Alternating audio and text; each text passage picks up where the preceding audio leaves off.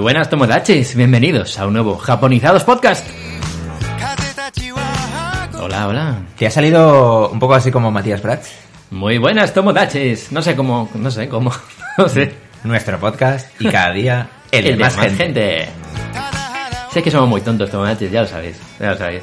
¿Cómo se dice de tonto? Ajo, ajo, japonés, ¿no? Vaca, vaca, vaca, vaca, vaca, vaca. Hola, bros, ¿qué tal? Hola. Hola, Reddick. Muy buenas. Hola, Roberto Nippon. Hola, hola. Y yo soy Brody, ¿qué tal? Eh, bueno, teníamos muchas ganas de, de hacer este Japonizados Podcast, este séptimo Japonizados Podcast de la segunda temporada, porque bueno, eh, ya lo sabéis, habéis escuchado el anterior mi- micropodcast que grabamos Bros y, y yo, pero ya tenemos, eh, gracias a excursionesfujiyama.com, eh, el nuevo equipo, los nuevos micrófonos y bueno, estamos muy contentos y es que no, no cabemos de nosotros. Tenemos nueva- no- nuevas herramientas para llegar a ¿Y vosotros. qué micros tenemos? ¿Y qué micros? sí, sí, sí. Mira, uy, mi- uy, mira qué voz, Roberto, a ver, a ver. Habla, Y- habla, habla sexy, que nos gusta esto del sexy. ¿Y qué micros tenemos Sexy, aquí? sexy, sexialízalo. Sexitez. Sexitez, exacto. Métele sexitez. Estamos en Japonizados Podcast, el podcast para los mamonakus y tomodachis. Claro que sí, claro que sí. Y, y- y- y en dos días, bro, se va a Japón. ¿Ah, sí? Sí. Ostras. Como, como que no quiere la cosa, ¿no? Ostras, no, no lo sabía, tío.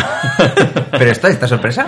Esta es una... Es Bueno, real. queríamos invitarte de alguna forma especial y... Ah, que no, que no, que, que lo sí, has pagado sí, tú. Que sí, que sí. Y además estamos súper contentos porque es la primera vez que se va un componente del equipo a Japón mientras hacemos el podcast.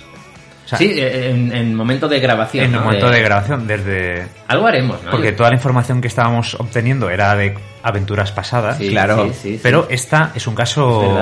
Eh, no lo habías Muy pensado. bien, ¿eh? muy bien, Ah, Roberto. te ha gustado, ¿eh? Vamos a, vamos a traer nuevas historias, nuevas Traer aventuras. Nuevas a traer aventuras, material. nuevas historias. Sí. muy- Sí, sí, sí, sí. Traeremos material, traeremos material de, de Japón. De hecho, vamos a intentar que cuando Bros esté allí, eh, hacer algo. Sí, vamos a intentar hacer una entrevista, una conexión. Vamos a intentar hacer una conexión a ver qué puede ser. Sí. sí. Eh, Tomachis, pues hoy tenemos muchas cosas, tenemos muchas cosas, pero, pero, em, bueno, eh, quería aclarar sobre la- el patrocinio, que sepáis un poco lo que va a ser, ¿vale? El patrocinio con excursionesfujiyama.com eh, va a estar la- una cuña en todos los micropodcasts y en la sección lugares de Japón. Al final, bueno, queremos que vosotros sepáis lo que hacemos, por qué lo hacemos. Esto ha sido pues para mejorar la calidad de, de podcast, conseguir nuevo material. Y estamos muy agradecidos a Ken y a excursionesfujiyama.com. Así que, bueno, pues si queréis, si tenéis pensado ir a, a los alrededores del Monte Fuji, pues eh, podéis contactar con él y visitar los diferentes lugares que, que aparecen en la, en la página web, como la Pagoda del Choreito, el Bosque Aokigahara y muchos sitios más que tenéis eh, en la excursión que nos prepara el Tomodachi Ken en excursionesfujiyama.com. Quería empezar de una forma eh, diferente, de una forma diferente. Es que tengo muchas ganas de este momento que no sabéis ninguno. Dejadme que ponga una canción y preparaos para lo que viene ahora, ¿vale? Tomodachi. ¿Iniesta? No, no, Iniesta no, no, no, no ha venido, no ha venido. Pero bueno, ahora, ahora veréis.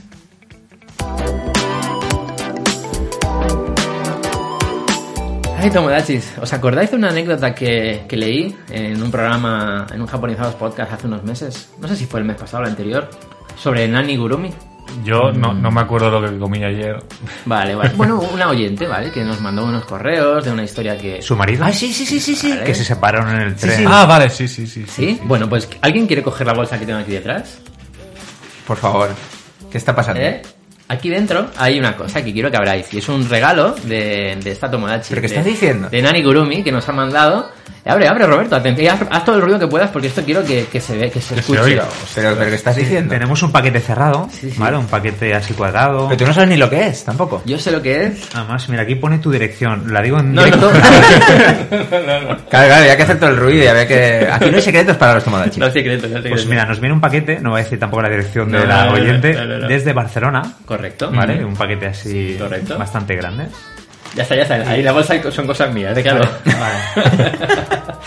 Abre, abre, Roberto, abre. Pues nada, lo voy a abrir en directo. en- Ábrelo, ábrelo. En pleno directo, a ver qué tal hay. La verdad que no sé. De verdad, nos hace mucha ilusión. Muchas gracias, Nani Gurumi. Muchas gracias, Juani, eh, por habernos enviado este, este paquete que, que, bueno, yo personalmente, que sabiendo lo que es, estoy muy emocionado y, y quiero, que, quiero ver la- ¿Se, se come? las caras que Bueno, ponen. vamos a ver, vamos a ver. Abre, ahí lo está viendo. Ah, Paciencia, ahora lo veas.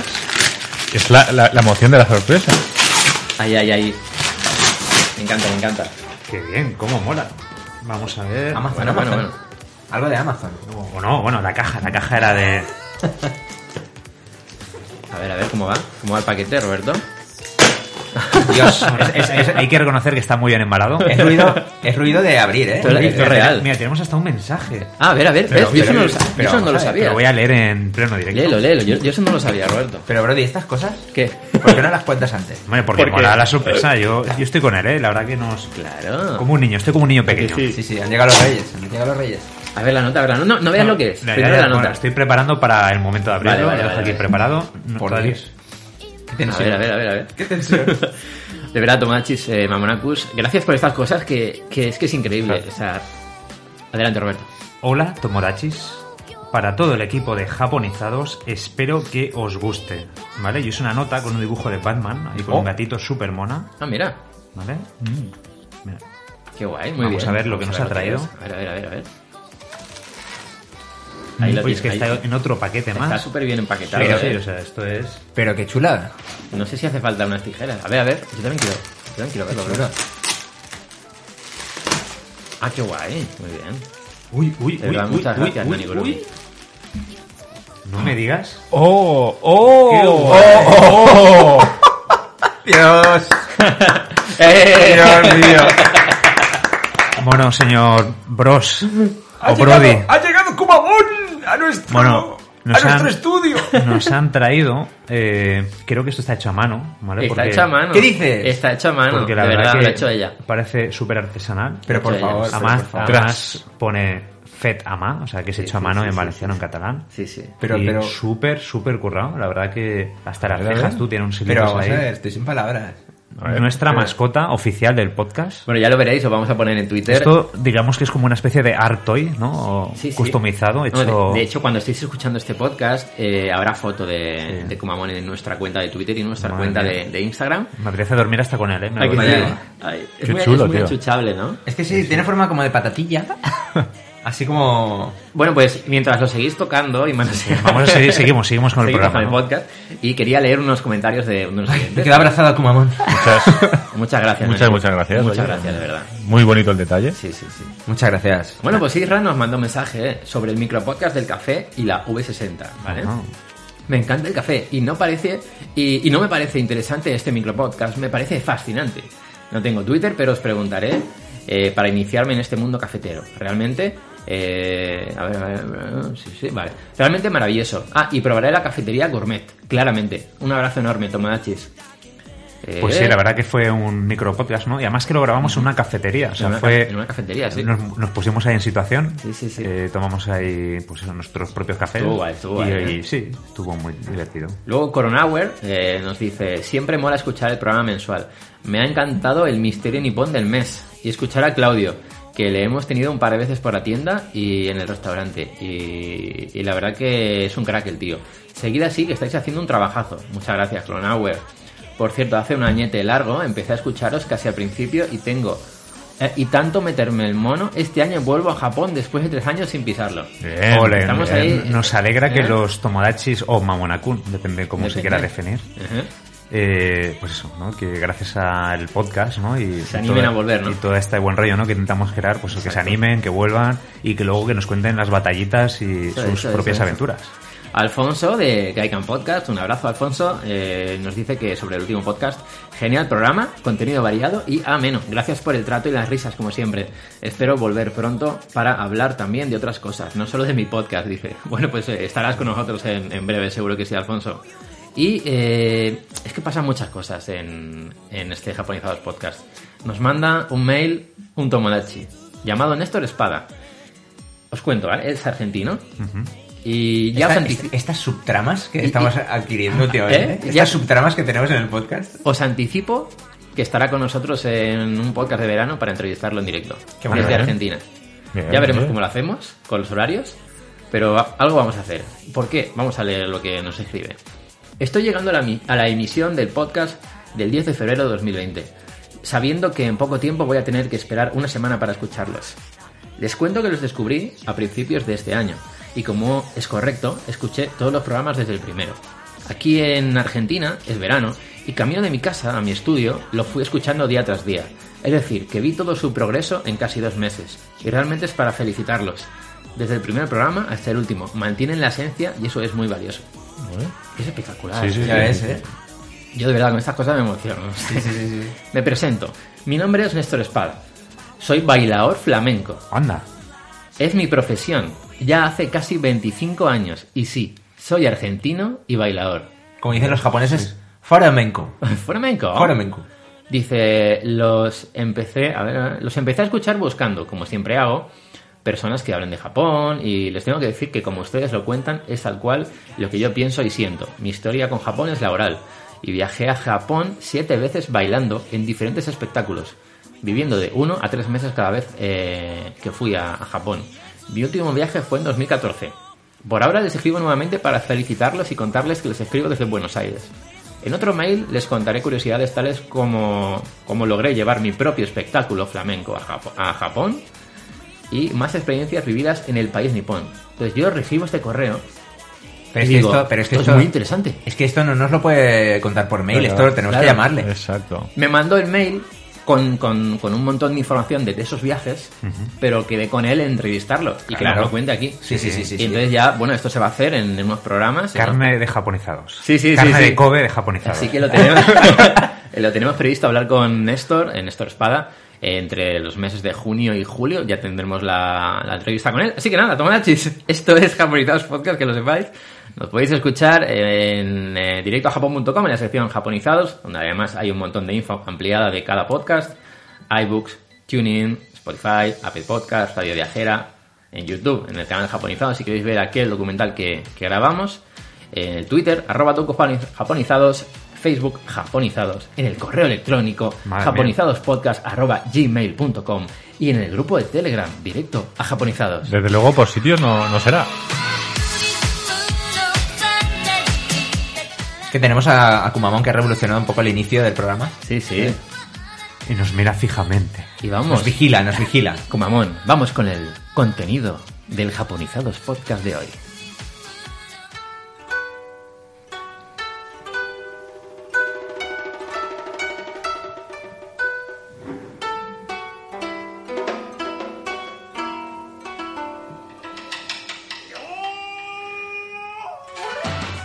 Tomodachis, hoy tenemos muchas cosas, tenemos cosas muy interesantes, como por ejemplo la entrevista con Hajime Kishi de la JNTO, responsable de comunicación y MAIS de la Oficina Nacional de Turismo de Japón en Madrid. También tendremos a David de Directo a Japón con el que hablaremos de si Japón es accesible o si está adaptado para movernos por allí con, en silla de ruedas. Exactamente, si hay tomodachis que vais a ir a Japón y con silla de ruedas, pues tenéis que enteraros un poco de cómo está el tema, ¿no? Exacto. Antes de viajar. También tendremos a María y a Genis de Misión Tokio y a anunciaremos... Ojo, que aquí todas son sorpresas. Lo digo ya que... Sí, No, sí. no, no, no, no, ¿No lo digo? Vale. Luego, luego. Habrá algo muy interesante. En lugares de Japón, patrocinado por excursionesfujiyama.com, hablaremos, eh, de Nagoya con David, de directo a Japón y de los alrededores de cómo llegar y, y lo más interesante para visitar en, en Nagoya. En Genios Nipones hablamos de un, to- de un Tomodachi que es muy importante. Kazuisha, Luego diré por Hashimoto. qué. Luego diré por qué. Hashimoto. Es muy importante en nuestras vidas. Ha sido muy importante en nuestras vidas. Solo que no lo sabemos. No lo sabemos. Habrá un misterio nipón, habrá concurso Mamonaku, que os va a gustar, os va a gustar, y un consejo japonizado en el que hablaremos de, eh, bueno, daremos una pequeña propuesta, porque nos lo preguntaba un Tomodachi, Ruiz 14-Álvaro, sobre cómo hacer un primer viaje a Japón, qué, qué visitar en un primer viaje a Japón. Empezamos con Japonizados Podcast.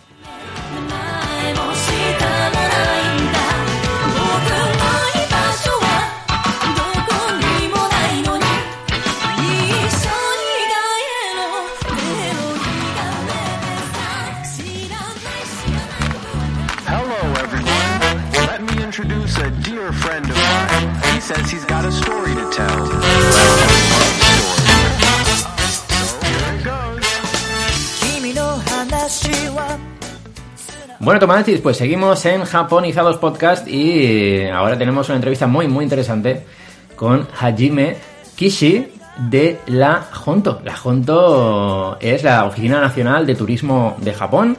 Él está en la oficina de, Madrid, es responsable de comunicación y MICE eh, en la Honto y la verdad que teníamos muchas ganas de hablar con él para hablar de muchas cosas de Japón, del turismo de Japón Y bueno, creo que la tenemos en, en antena. Hola, buenos días, Hajime. Hola, ¿qué tal? Buenos días. Muy buenas. Hola. Hola, buenas, Hajime. Buenos días. ¿Qué Bueno, tal? aquí está, está Roberto, Hola, encantado. Muy un placer que estés, saludarte. que estés con nosotros esta mañana. Reddick, Muchas gracias. Encantado, gracias. Gracias por estar con nosotros. Bros. Igualmente. Hola, ¿qué tal? Buenos días. Muy ¿Qué bien. tal? Buenos días. Y yo soy Brody Hajime, de verdad. Un placer que estés aquí con nosotros. Teníamos muchas ganas de, de hablar contigo. Y bueno, pues eh, primero quería queríamos pues eso, eh, que la gente, que los oyentes sepan exactamente eh, eh, qué es lo que haces en, en la Honto. No sé si está bien decir Honto. Eh. Bueno, es, es J- JNTO, porque eh, es, es el acrónimo de Oficina Nacional de Turismo de Japón, Muy pues, bien. en inglés, ¿no? Entonces es eh, JNTO. JNTO. Eso es. Perfecto. Y, y bueno, eh, responsable de comunicación y MICE, yo tengo aquí anotado que, eh, para quien, quien no lo sepa, los tomodachis, bueno, llamamos a los oyentes tomodachis, no sé si lo sabías. Ah, no, no, no lo sabía. Sí. Y, y bueno, eh, además de eso te dedicas a la asistencia de, de viajes relacionados con reuniones de negocio, con congresos, convenciones eh, y ese tipo de cosas para el sector empresarial, ¿es así?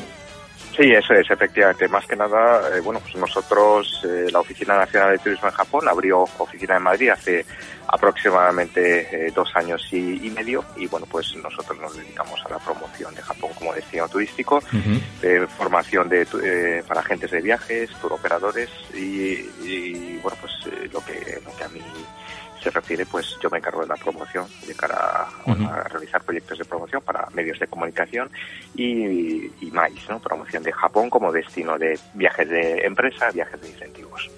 Y anteriormente eh, fuiste coordinador de cultura y comunicación en la Embajada de Japón en España, ¿no? Desde 2006 Eso es correcto, hasta 2016.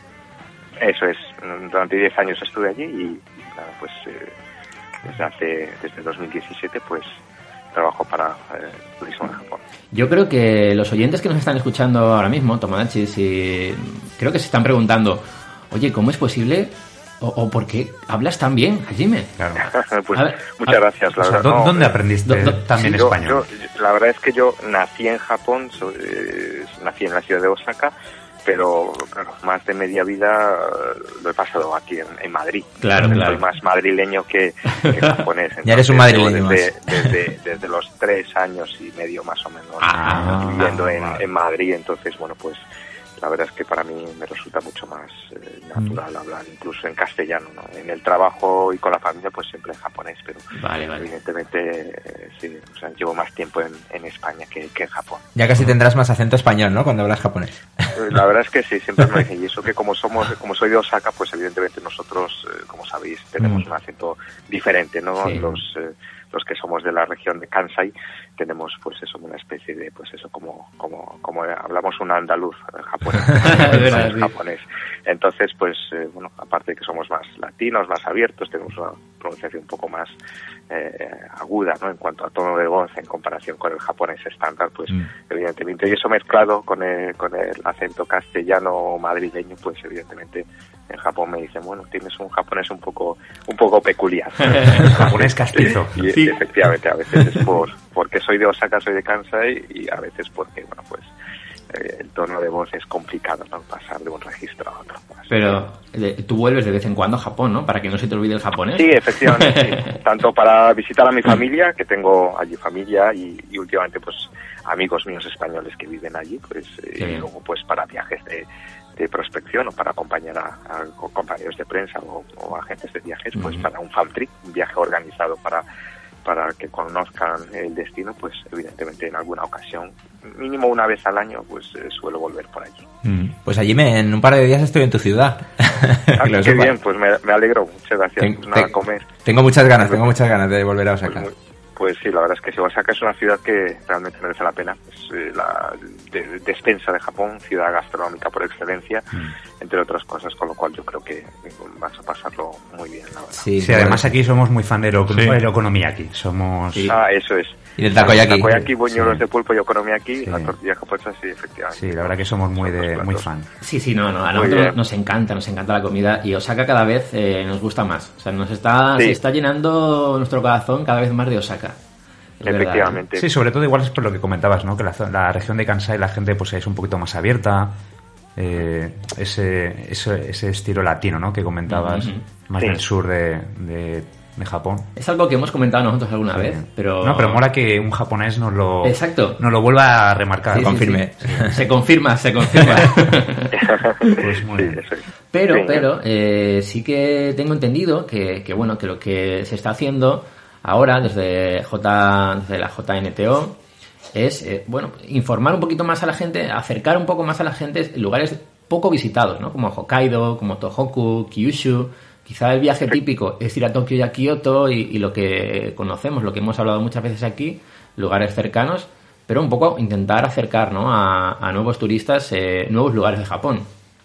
Sí, efectivamente. Dentro de nuestra estrategia de promoción turística, pues evidentemente nosotros queremos que eh, sean más los viajeros que conozcan otros destinos. Nosotros intentamos que, eh, bueno, pues eh, esa estrategia nuestra de diversificación regional, es decir, de, eh, el, evidentemente la mayor, el, un 70% de los viajeros que, que están viajando desde España a Japón, pues eh, visitan Japón por primera vez, pero sobre todo mm, concentran sus destinos en lo que nosotros llamamos la ruta do- dorada, que es eh, Golden Route, que es Tokio y alrededores y Kyoto y alrededores, más alguna extensión a, a Hiroshima Miyajima, por ejemplo, que es el viaje típico, eh, bueno, itinerario típico para un primer viaje. Pero nosotros queremos también, ya que cada vez más son los españoles que viajan a Japón, eh, el año pasado viajaron más de 130.200 españoles, un 9%, 9,7% más, más o menos, con respecto al año anterior. Entonces queremos que cada vez más, eh, bueno, pues los viajeros españoles se animen a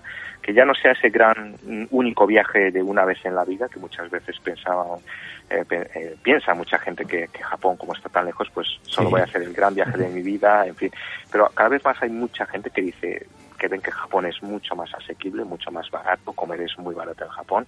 Entonces, bueno, desean conocer otros lugares en un segundo viaje. Y precisamente por ese motivo, eh, nuestra promoción se centra en lugares eh, quizás menos conocidos, pero eh, quizá no solo no para un primer viaje directamente, pero sí para un segundo viaje y como tú has mencionado, pues lugares como Hokkaido, la isla norte de Japón, la- que en invierno es el Hokkaido blanco de eh, nieve, paraíso para esquiadores, pero en verano es un paraíso de color verde y multicolor. Y luego lugares como Tohoku, de la región de- del norte de Japón, pues son dos de los lugares que nosotros pues estamos intentando promocionar para para un segundo para un segundo viaje o un primer viaje también pero bueno sobre todo para que eh, el público español el viajero español conozca pues otros otros lugares Nosotros estamos tan, no sé, tan enfermos o tan locos con Japón que si por Sí. nosotros fuera iríamos todos los años, ¿eh? Sí, la verdad Sí, que sí, sí. me alegro me alegro Yo, yo siempre digo que, que, bueno, que yo no tengo pueblo y que Japón es mi pueblo. Qué bien. Hasta ese punto llega mi... Te vas al pueblo. Hasta ese punto Yo, llega mi- yo lo dije ayer en el trabajo, digo, me voy al pueblo. Me voy al pueblo, ¿no? Sí, sí. sí, sí, sí. Qué bien, sí. Sí, sí. Y luego sí que es verdad que a nosotros, pues eso, siempre nos gusta descubrir zonas nuevas. O sea, Sí. nos gusta siempre a lo mejor repetir algún día pues, Ujú. lo típico, ¿no? Por ejemplo... Los pues, básicos. Los básicos, ¿no? Como decías tú, la ruta dorada. Claro. Pues sí, es verdad Sí. que yo estuve este año muy a punto de irme a Hokkaido. Era uno de mis sueños ir al festival de invierno de Hokkaido que hacen Ujú. esto de las esculturas de hielo y todo esta... Es una pasada. me ¿eh? parece muy interesante que yo Sí. creo que al año que viene iré. Y es súper importante eso, ¿no? Que las agencias o que la gente que se interese, pues que se olvide un poquito de lo básico, de, del Madrid-Barcelona de España o de, o de Japón en este caso, ¿no? Eh, Mm. Tokio y Kioto. Y den una Sí. oportunidad a estos desconocidos, ¿no? Como eh, Fukuoka, a lo mejor, o yo estuve un año en Okinawa también, Qué en bien, Naha qué y todo esto, que, que es Japón, pero ya ves un Japón diferente, Mm. ya ves una, una mentalidad, una cultura, una gastronomía, ¿no? Bastante diferente a lo que podemos encontrar. en- Shikoku, por ejemplo. Sí, también. La ruta Shikoku. Sí. Sí. Y entonces eh, nos gustaría un poquito también, si nos puedes informar, eh, cuando viene una empresa o cuando viene un evento, o sea, ¿cómo empezáis a gestionar, o sea, cómo recomendáis zonas o, o cómo suele ser un poquito el, el trato con las empresas? Sí, nosotros, bueno, tenemos consultas de todo tipo, tanto de, bueno, empresarios que van en un viaje particular a Japón o van con su familia, hasta, bueno, eh, alguna agencia de incentivos, pues que, que realice estos viajes para, para empresas, ¿no? sobre todo para un incentivo. Eh, depende de, o, o incluso como, o, bueno, pues eh, compañeros como, como vuestros- compañeros vuestros, ¿no? Por ejemplo, de medios de comunicación y, y prensa, pues eh, bueno, digamos que son el público, bueno, el público habitual, ¿no? Que nos pregunta sobre Claro. Japón. En el, en el caso de los viajes de incentivos empresa, evidentemente ellos, eh, la mayoría de los agentes, pues compite con otras agencias para ganar ese incentivo. Entonces, eh, normalmente, pues nos preguntan un poco sobre, eh, bueno, eh, más que lugares, que también, eh, pero como ellos tienen normalmente un eh, máximo una semana, un incentivo no suele durar mucho y los grupos suelen ser unas, bueno, una media de unas 40, 50 personas, suele haber grandes incentivos también de, de casi 100 personas, pero en estos casos sobre todo nos preguntan por, por lugares singulares, espacios singulares que ellos puedan alquilar, eh, experiencias que se puedan, especiales, ¿no? que, que puedan vivir en Japón. Y eso es un poco diferente al- a las preguntas que, por ejemplo, nos hacen pues compañeros de medios de comunicación o el viajero particular, porque en un viaje de empresa y especialmente los incentivos quieren eh, pues eso eh, las típicas experiencias de cómo se hace eh, dónde se puede hacer una ceremonia de té dónde puedo organizar una cena en un ambiente especial no por ejemplo pues no sé eh, pongo lugares especiales como que en Japón se puede alquilar un, un- el castillo de Nijo por ejemplo que es patrimonio de la mm, de la humanidad por la UNESCO para hacer un, un evento de por la noche. ¿Se puede alquilar? alqui- se puede alquilar, efectivamente, un espacio dentro del recinto de- del castillo de Nillo, por ejemplo, que seguramente conoceréis, que es un castillo fabuloso para, para visitar, pero que se puede también en- eh, con antelación pues alquilar ese espacio pues para organizar una cena, por ejemplo. Hay otros lugares como el castillo de Okayama, por ejemplo, en, en la zona de, de Setouchi, mm, de- acerca del mar de Seto, como sabéis, eh, que se puede alquilar el castillo también para eventos. Una tarde después del cierre, pues ese castillo que es eh, pues es un castillo típicamente japonés, pues también, por ejemplo, no se puede se puede utilizar. Y luego aparte, pues eh, experiencias de té, pues en eh, alquilar un jardín, ¿no? El- eh, un jardín, por ejemplo, pues el de con muchos a muchos de los jardines de Tokio, por ejemplo, pues el, el jardín de Hamarikyu, por ejemplo, que es un jardín que está al lado de la bahía de Tokio, Mm. que son los jardines más bueno, pues de- del periodo Edo, pues dentro tiene una, una sala, eh, bueno, pues donde se puede realizar té, se puede realizar cenas y, y, bueno, pues ahí se puede alquilar para, para poder organizar un evento por la noche. Entonces, este tipo de experiencias que hagan sentir al viajero, pues que, que- que es algo especial, ¿no? Que es un Japón que no pueden vivir si fueran de viaje en un, en un viaje particular, pues son cosas que pues, nos preguntan, ¿no? O sea, este tipo de ofrecer experiencias pues relacionadas con la cultura y la eh, tradición japonesa o la gastronomía, pues son cosas que nos, que es lo que nos, nos hacen preguntas sobre este tema, ¿no? Asesoramiento sobre, sobre este tema. Y dependiendo del tipo de, de incentivo que sea, pues evidentemente nosotros también pues apoyamos a la empresa pues con, con algún detalle para, Mm. para los participantes de ese viaje o, o bueno pues una carta de agradecimiento, etcétera. Bueno, pues haga algo para agasajar también al, al viajero. Cosa que es diferente a los a las preguntas que, que, no- que nosotros habitualmente pues eh, recibimos de compañeros viajeros particulares, agencias de viajes que bueno, organizan más un viaje eh, típico y nos preguntan dudas sobre viajar a cómo viajar a Japón o dónde viajar a Japón. ¿no? Y muchos de los lugares que, que habéis comentado, de acuerdo, son lugares que, que bueno que el público desea visitar, ¿no? El Japón espiritual de, de Shikoku, ¿verdad? En la ruta de peregrinación o, Sí. o, o el Japón más auténtico, como he dicho, del Japón rural de Tohoku, la zona de Gifu, el centro de Japón, o pues eh, qué puede hacer en invierno, ¿no? O, o ir a eh, qué puede hacer en, en Hokkaido, por ejemplo, son otras de las preguntas habituales. Oye, estaba dándole vueltas eh, mientras nos estabas comentando la posibilidad de alquilar lugares, lugares tan emblemáticos en Japón. Eh, Sí. Nosotros, por ejemplo, podemos ir a uno de estos lugares. No, no, en serio. Y, y grabar un podcast en un castillo. Eh, mm, eso ya depende. Eso, eh, no, eh, más que nada porque eso, más que alquilar un espacio, es simplemente ir y, ir y realizar una grabación. Entonces, eh, eso ya depende del lugar. Ah, y bueno, depende del, no sé, del, del objetivo de la, de la grabación también. No digo que no, pero eh, insisto, depende de... Entran muchos factores. que- Sí, sí, sí, sí. Eh, Hay lugares que son mucho más accesibles, otros lugares que son un poco más más complicados. Entonces, bueno, la- lo importante es ver dónde Muy bien, muy puede bien. hacer eso y sí, sí, sí. Bueno, yo me quedo. Sí, que bueno, no. pero nos queda pues esta información, ¿no? Que, que Sí, sí. Japón te abre un mundo de posibilidades para empresas, para lugares emblemáticos. Es muy interesante. Que eso la verdad que lo desconocíamos. Sí. Efectivamente. Y especialmente este año, que bueno, como sabéis, pues estamos en un año de celebración de los Juegos Olímpicos. Claro. Eh, tenemos una, cam- campaña que se llama eh, Your Japan eh, Sí. 2020, eh, Ujú. Tu Japón 2020, en el que si entráis en esta web, pues eh, tanto para viajeros de empresa como viajeros particulares o medios de comunicación tenéis vais a tener diferentes tipos de promoción, de acuerdo, precisamente relacionados con esto que estamos comentando. Eh, tanto descuentos especiales para, para visitas guiadas eh, o, o para explorar pues parajes naturales, parques nacionales en Hokkaido, como para alquilar o para eh, ir a visitar un unique venue, un lugar singular para realizar este tipo de eventos, ¿de acuerdo?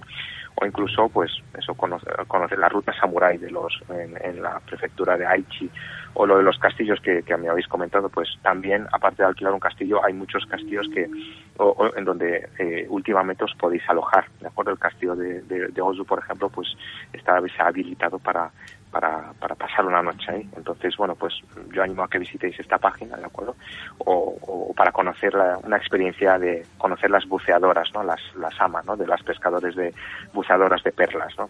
Eh, buceadores pescadores de perlas, por ejemplo, en, en la zona de, de Ise, pues cosas como estas, ¿de acuerdo? Podéis encontrarlos en, en esta página web. Así que yo creo que para un podcast o para ir a hacer una grabación especial, yo creo que, es, es- es más interesante quizá esto. Vaya, sí, sí, sí, muy bien. Y para hacerte un poquito de promoción, ya que estamos, que nos escuchan también aquí muchas empresas, nos escuchan mucha gente que puede estar interesada, ¿cómo se pueden poner en contacto contigo? O sea, Claro, ¿cuál correcto. es el método habitual para que tú puedas ases- asesorar o darles ese tipo de, Sí, de información? nosotros siempre, pues, eh, por teléfono, pues, eh, ningún problema. Nosotros estamos en Madrid, en la carrera de San Jerónimo, en el número 15, eh, y bueno, pues nos, nos pueden llamar en cualquier momento al, al teléfono, al 91077-0070, y si no, directamente al, al correo al correo electrónico, ¿no? Nos pueden escribir info-madrid arroba jnpo.go.jp, pues ahí nosotros eh, estamos abiertos a- a tener cualquier llamada o recibir cualquier correo para, para solucionar dudas de este tipo. Muy bien. Oye, Hajime, y mm, Sí. bueno, nosotros eh, nos encanta la comida japonesa mucho, nos gusta mucho Japón, pero en tu caso, sobre la comida española, por ejemplo. Sí, no, yo la verdad es que soy una, yo, vamos, a mí me encanta comer y la gastronomía, la verdad es que es uno de mis pasatiempos también. Entonces, la verdad es que mucha gente me lo pregunta, bueno, en casa que coméis Eh, comida japonesa, española, y la verdad es que comemos las dos por igual. Entonces, y me gusta ta- tanto la comida española eh, como la comida japonesa. Entonces, de hecho, os, comento una anécdota. Sí. La primera vez que invité a un amigo mío a, a un cumpleaños mío, eh, la verdad es que, claro, eh, él venía con otra expectativa, pero Había se tortilla, ¿no? quejó- Se quejó, se quejó porque, claro, eh, mi padre había preparado cocido madrileño. Ay, ay, ay. Entonces, eh, claro, el pe- que pensaba comer sushi y, y no sé, o, o aquí en mi casa, pues la verdad es que me dijo. Y yo que creía que iba a comer cocina, comida japonesa en tu casa. ¿no? Vaya, bueno, ¿eh? pues dije, bueno, lo- a ver, bueno, haberme lo dicho, le dije, bueno, Claro. pues ya la próxima vez, pues, pues, eh, pues, eh, pues, pues comemos un japo- en un japonés, tal.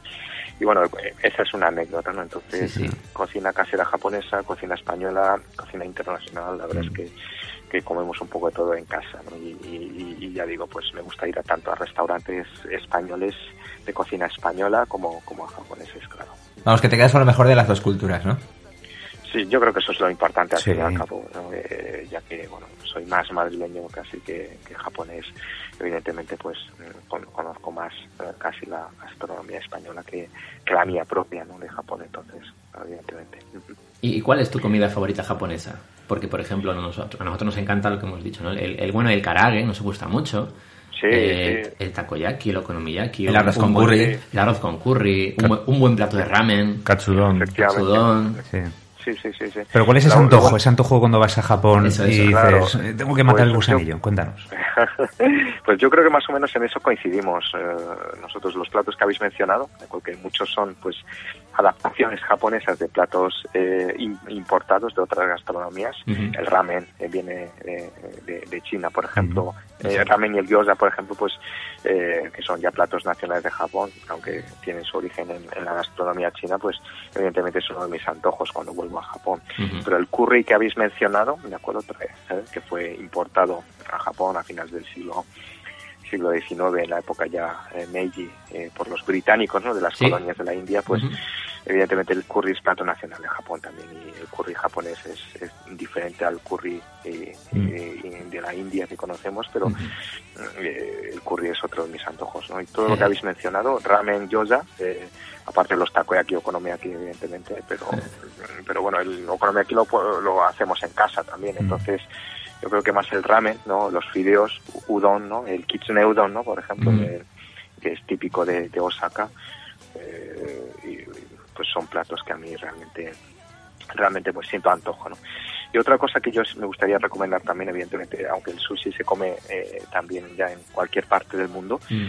yo la última vez eh, que estuve en Japón me llevó una amiga mía a comer sushi, eh, pero el sushi ni- nigiri, ¿no? El edomae típico de, de, de Tokio, ¿de Mm. acuerdo? El, eh, que nosotros conocemos, ya sabéis que el sushi era pues eso, como el fast food, ¿no? Como era, era como pedir perritos calientes, ¿no? A pie de calle, en, pero en el periodo Edo, ¿no? En- Sí. Como se pescaba el pescado fresco dentro de, delante de la bahía de Edo, por eso se llamaba Edomae. Pues en, la, en el distrito de Ryogoku, donde el barrio de los luchadores de sumo, donde está el, el museo, el museo de Edo, Edo Tokyo Museum, que es un muy buen museo para conocer la época del periodo Edo, pues al lado de la estación pues está, hay una recreación de cómo es un, una especie de, de lugar donde, donde luchan los, los luchadores de sumo y, y al lado de la estación hay un edificio que está como ambientado, ¿no? Como si fuera un centro comercial, pero del periodo de la época Edo. Pues eh, ahí comí un sushi que realmente me encantó porque eh, allí recreaban, eh, en ese, en la- al lado de la estación de Ryogoku, hay varios restaurantes de sushi que recrean el sushi que se comía en la época del periodo Edo, es decir, con vinagre rojo No. y el tamaño es un poco más grande que, que, que el sushi nigiri habitual ¿no? que nosotros comemos y todo a un módico precio, a unos, a un- con 12, eu- en unos 12 euros el Mm. plato de, de 10 sushis y la verdad es que, que me encantó, así que así que una recomendación mía para Vaya. si vais en ese próximo viaje a Japón, pues para Sí, que- sí, sí, una gran recomendación, la verdad. Espectacular. Sí, sí, sí, no, la, no, la verdad es que sí, además que nunca lo había probado, así como y, y la verdad es que me encantó, la verdad, o sea que Qué bien. es de esas cosas de voy- descubrir nuevos lugares para comer es otro de mis es otro de, de mis de, de mis aficiones cuando voy a Japón, especialmente en lo que se refiere a gastronomía. Bueno, pues ya que Bros va a Japón la semana que viene, Pues mira, le mandamos la misión de que vaya a ese sitio, nos manda una foto sí, sí. y te Ahí, la, te la compartimos Venga, me comprometo a probar ese sushi. Ahí, ahí, ahí, ya te digo. Vale, Sí, venga. Sí, sí. en Bueno. la estación de Ryogoku saliendo hacia pues eso hacia el Museo Edo Tokio eh, Museo de Edo Tokio pues Mm. a mano a mano derecha en esa salida o sea que está al lado Vale. hay que ir con un poco de antelación Sí, claro. porque abren abren a las 11 y, y, y- y suele haber cola ya, o Sí, sea, Ah, pues, sí, cola es buena señal, ya lo sabemos. Sí, sí, sí, Sí, sí. sí, sí, sí. Donde haya cola en Japón, la verdad es que es sinónimo de garantía y, y buena calidad, o sea que la verdad es que merece la pena. Allí tenemos eh, algunos oyentes que nos han, nos han escrito unas preguntas para, para hacerte. Sí. Y, y la primera es de John Molinero, que, que nos sugiere si nos puedes hacer un top 5 de, de qué lugares visitar en Japón. ¿Para un primer viaje o Sí, para...? para un primer viaje. Bueno, pues para un primer viaje, la verdad es que bueno, todo el mundo va a Tokio, Kioto y, y los alrededores, ¿no? evidentemente, que son, que son lugares de, de visita obligada. Pero yo para un primer viaje, desde luego, top 5, Ujú. desde luego, eh, en primer lugar, visitar Osaka, que todo el mundo dice, bueno, Osaka no es tan turístico, es como Tokio y tal, pero mm, pues, precisamente por lo que acabamos de decir, capital gastronómica y despensa de Japón, pues Osaka yo creo que es un sitio que merece la pena al menos pasar un, un día, ¿no? Un día, un día, dos días, ¿no? Y además, eh, alojarse en Osaka a veces podréis encontrar muchas ofertas, mejores ofertas, Claro. y que, que alojarse en Kioto y bueno, Mm. pues ya sabéis que con el Japan Rail Pass, pues eh, entre Osaka y Kioto son 15 minutos. o sea, Correcto. Sí, sí, que está muy cerca, efectivamente. Eso es, efectivamente. Y luego en un primer viaje eh, yo recomiendo sobre todo la ciudad de Kanazawa también, que está hacia el mar del Japón, que está directamente conectada desde desde desde Kioto, se puede ir directamente también hasta hasta Kanazawa, otra de las ciudades más tradicionales de Japón junto con, Kyoto, con- junto con Kioto, tiene uno de los jardines más más bonitos de, de Japón, que es el Kenrokuen. Y luego también para quienes vayan desde Tokio, pues el tren bala llega hasta llega hasta Kanazawa, unas 2 horas 55 minutos, con lo cual pues es un sitio que merece la pena. Es una ciudad que conserva también su casco antiguo, eh, igual que Kioto, pues fueron dos ciudades que no, no fueron bombardeadas durante la Segunda Guerra Mundial, entonces eh, pues no, conservan ese, ese encanto de, de la ciudad antigua ¿no? de, de Japón.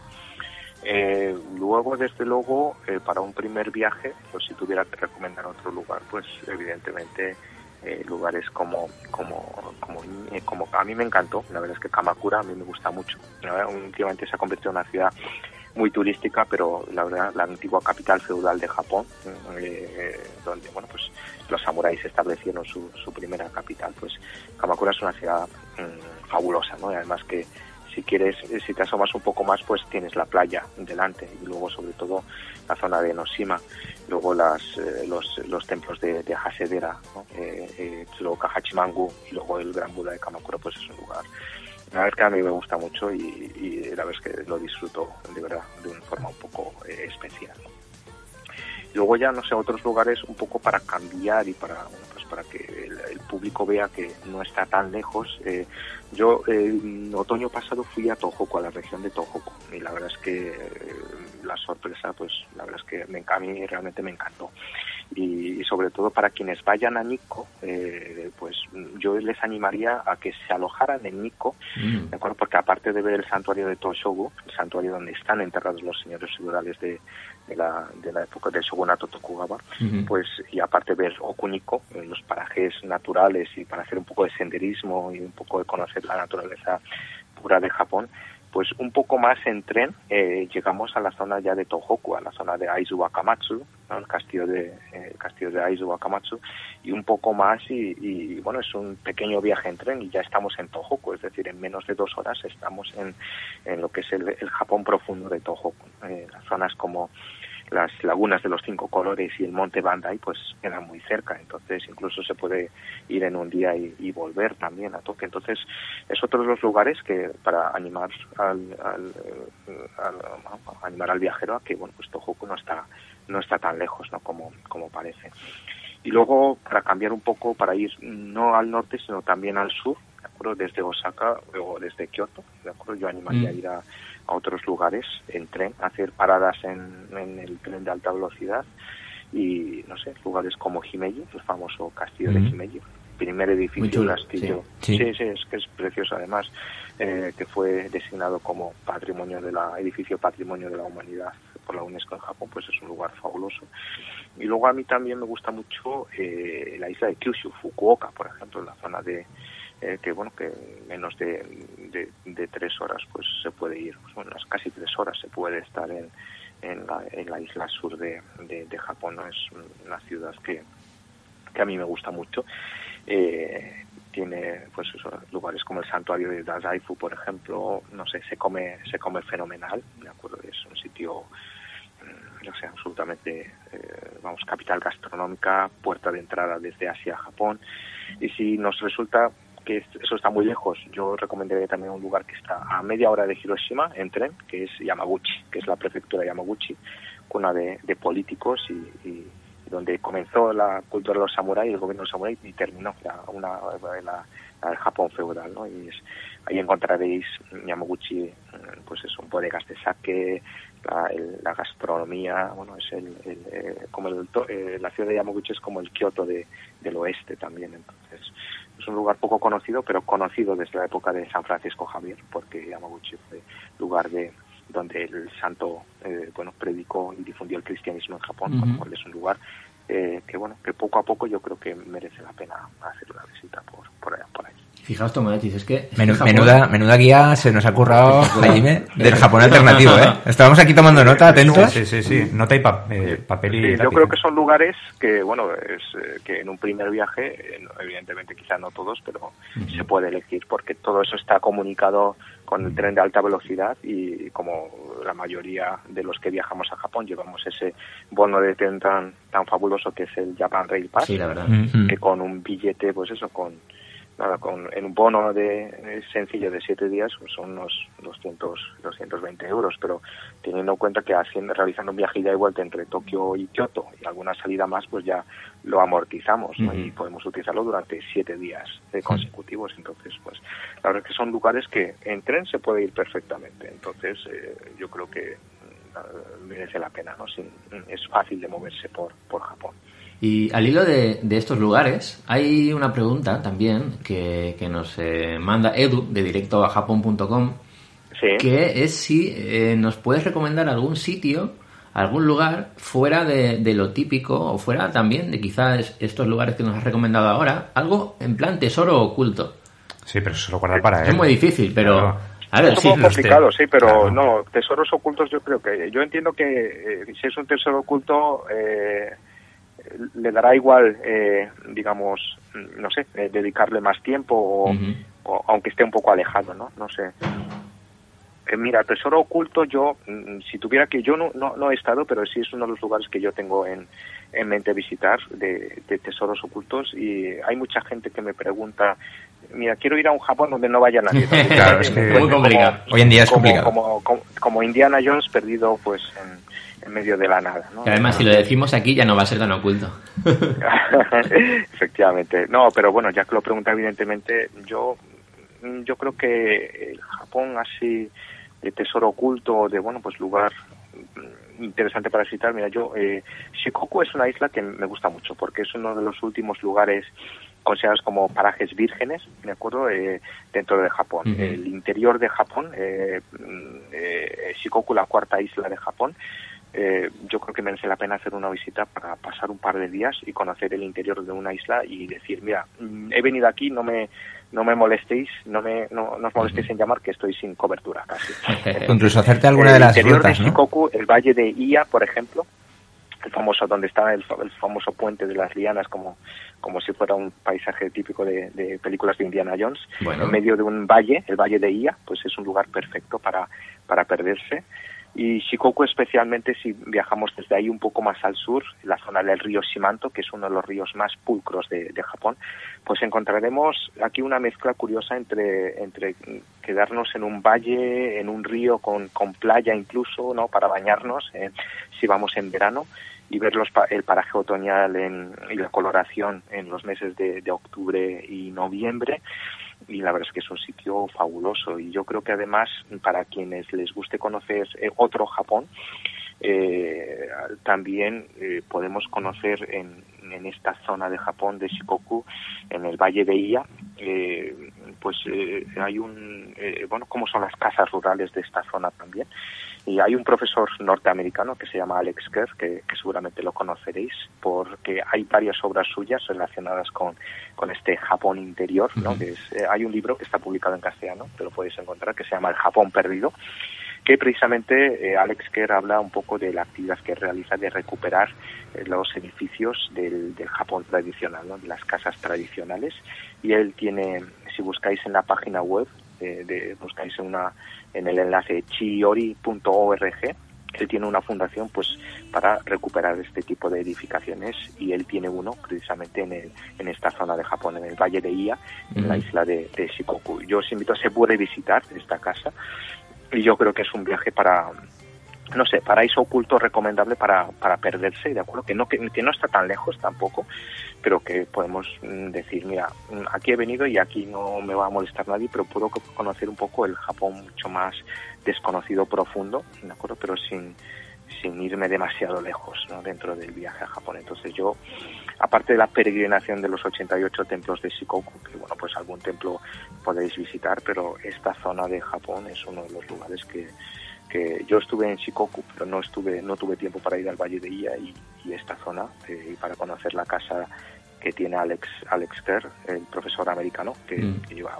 más de 40 años, lleva, lleva tantos años él en, en Japón como yo en España. Entonces, sí, eh, y, y este libro, El Japón Perdido, que, que os invito a bueno, una lectura Muy para estos para esta primavera, pues pues es un libro que habla precisamente de, de este Japón, ¿no? que, que podremos encontrar aquí en, en la isla de Shikoku, en el valle de Iya, y ha escrito I, YA, así que es un lugar que yo, yo le recomendaría, sin ninguna duda.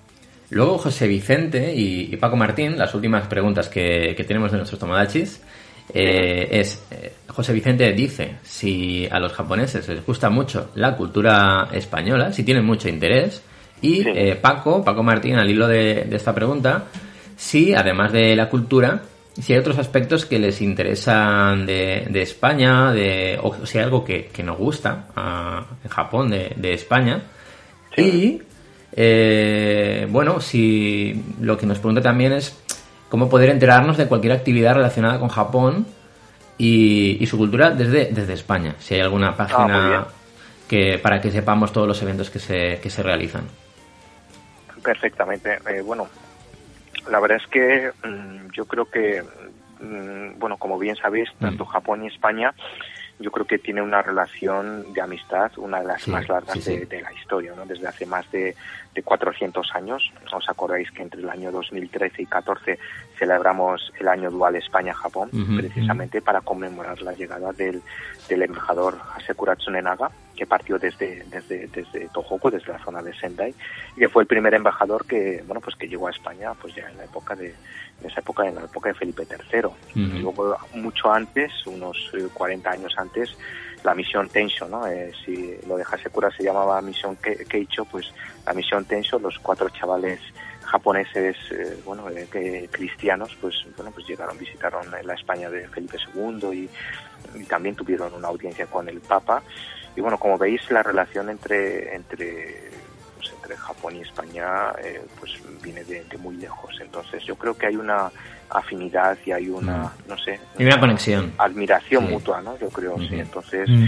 cuando me preguntan, bueno, ¿qué es lo que, por qué os gusta tanto a los japoneses España? Pues la verdad es que nos gusta un poco todo, tanto el país, eh, la gastronomía, pero sobre todo la gente, ¿no? Y las tradiciones ¿no? de España. Yo Sí. creo que es parte importante, lo mismo que Japón, eh, que cuidamos un poco la parte más tradicional, la parte más, eh, no sé, auténtica de Japón junto con lo más moderno y la vida, pues eso, eh, moderna y cómoda eh, de- de- del siglo XXI, pues en España es un poco lo mismo, ¿no? Eh, Habéis mencionado las fallas, eh, que son, es patrimonio de la humanidad por la UNESCO también, otras tradiciones, la gastronomía, pues todo eso convive diariamente pues con el, con el día a día nuestro de, de- la vida moderna y la vida pues cómoda de, de, pues como en Japón, ¿no? Igual que en España, ¿no? En ese sentido. Entonces, y luego ya cosas muy auténticas, eh, el arte español, eh, bueno, eh, muchas, antes era toros flamenco, el fútbol, ¿no? Sí. Son cosas muy típicas que, bueno, clichés, ¿no? Que en Japón, Sí, sí. pues, mm, de parte de los españoles, pues también, pues sí, el sushi, el, no sé, el, eh, no sé, los, eh, los videojuegos, los, eh, el manga, el anime, no sé, la- el, el cine, la cultura japonesa, pues todos esos elementos de la cultura popular, pues también eh, que hay que encontramos en España, pues también nos atraen a los japoneses, especialmente el arte. Pero yo creo que esa atracción ¿no? de, de, de ver algo auténtico, ¿no? de, de, de que España, siendo un país europeo, pues todavía hay muchas cosas que, que tienen muchos aspectos culturales eh, y, de, de, y, de, y, de, y- de España como país que nos atraen mucho y, y bueno, pues yo creo que en general es un poco todo en su conjunto, en España en su conjunto. Tradición y sobre todo a la gente, la gente de España, que todo el mundo me lo comenta, que en cualquier viaje pues, la gente es muy amable. Yo siempre, todos los bien. japoneses que vienen a visitarnos nos dicen, no, es que mm, España es un país de, de gente amable, gente honrada y, y- y la verdad es que eso yo creo que se aprecia mucho y se nota, ¿no? que, que eso hace que España sea uno de los destinos más atractivos para, para los japoneses. El año pasado, no sé, casi unas 600.000 japoneses casi, mm, ah, Oh. 630.000 si no me equivoco, no tengo la cifra exacta, pero visitaron España. Entonces, eso, eh, gracias además al vuelo directo, Claro. no solo ha contribuido a, a que más españoles viajen a Japón, sino también que muchos japoneses sientan que, que España está mucho más cerca que, que, que antaño. ¿no? Entonces, yo creo que es un poco un- todo en su conjunto, creo yo. Claro, claro, y nosotros a los españoles nos pasa lo contrario. Cuando llegamos a Japón, eh, Mm. creemos que los japoneses son más amables que los españoles. Sí, sí, es verdad, es verdad, ¿eh? O sea, que esa Yo conexión creo es que mutua. al final, en, en el fondo, nos parecemos un poco. Sí, sí. Porque los españoles Sí. me dicen, no, los japoneses son muy cerrados, quizá no hablan tanto, tal y tal. Y al final, nos, en el fondo, nos parecemos bastante. ¿eh? Nos Mm. gusta comer, nos gusta vivir bien, vivir el momento. Sí, y, sí, sí. y la verdad, cuando hay que trabajar, somos muy serios y muy cuadrados en ese sentido, pero pero bueno, yo creo que tenemos mucho que aprender, ¿no? seguramente de, eh, por las dos partes. ¿no? En España hay una manera de trabajar. Eh, A los japoneses les da muy mal lo de trabajar y, ir corrigiendo sobre la marcha, ¿no? De acuerdo. Eh, La im- la improvisación. Tener- los japoneses les gusta todo tener el guion ya, de inicio a fin, todo muy cuadriculado el plan, pero claro, cuando surge alguna contingencia, pues eh, ya pierden los papeles, ¿no? Literalmente. Me gusta la previsión, Ahora, tenerlo todo previsto. Sí, la previsión, pero claro, eh, la forma de trabajar aquí en España es, eh, aunque no se tenga un guion cerrado desde el inicio, pues siempre eh, corregir sobre la marcha. Exacto, sí, sí, sí, sí. para que al final todo cuadre, es una forma de trabajar que quizá nosotros también tenemos, eh, los japoneses, insisto, eh, que tenemos que aprender, porque eh, para, para un, un trabajo como el nuestro, en nuestro sector, pues eso es muy importante, ¿no? Y eso, la verdad es que, por ejemplo, es algo que nosotros mm, tenemos que aprender, ¿no? de, de la forma de trabajar española. Así que, pero bueno, en el fondo es que nos, nos parecemos mucho en, ese, en, ese, en muchos aspectos. Hajime Kishi, de verdad, muchas gracias por haber estado con nosotros. Eh, nos, va, nos va a encantar hablar contigo en más ocasiones porque es, no, por supuesto, yo es encantado. todo un máster lo que nos acaba de Ha sido un honor, ha sido un honor. La verdad. No, no, no, no, la verdad que sí. Espero que, que a muchos tomachis y, y oyentes les haya servido de grandísima ayuda, que yo estoy seguro de que sí, porque Ah, bueno, nos ha dicho un montón de, de info muy, muy útil ah, sobre Sí. Japón. Muchas Y que gracias. un placer. Te deseamos lo, mejor, de verdad. Solo una, solo sí, una cosa adelante, que se me había adelante. olvi- Solo una cosa que no he contestado a la última pregunta, de dónde obtener información Mm. Correcto. Relacionada con lo que se realiza en, en- de cultura japonesa en España. Pues evidentemente eh, yo creo que podéis consultar tanto la página web como las redes sociales de la Embajada del Japón en España Muy bien. de Fundación Japón eh, en Madrid, eh, que, es, que tiene tanto en redes sociales como en la página web pues todos los eventos relacionados con la cultura japonesa en España, conciertos, conferencias, eh, eventos culturales.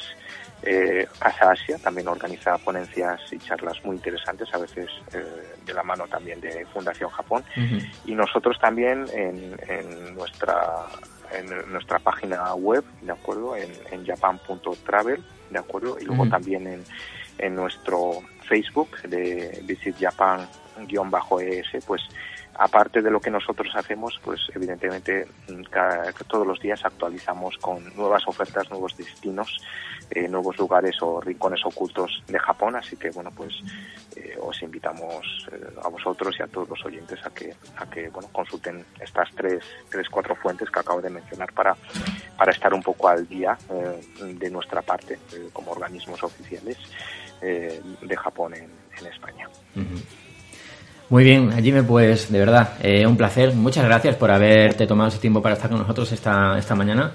nada a vosotros y, muchas gracias un placer que, que de verdad seguimos en contacto. Cuídate mucho. Pe- perfecto igualmente muchísimas gracias Venga, gracias, Jimmy. Un abrazo. hasta luego Hasta luego.「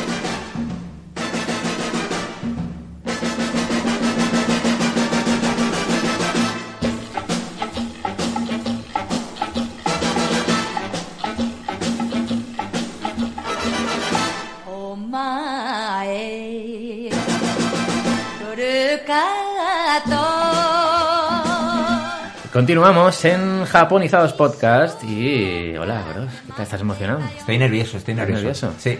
Ahora vamos a hablar con María y con María Arista y con Genis de Misión Tokio. Y es- la verdad que, bueno, queremos hablar con ellos de Japón, queremos hablar con ellos de...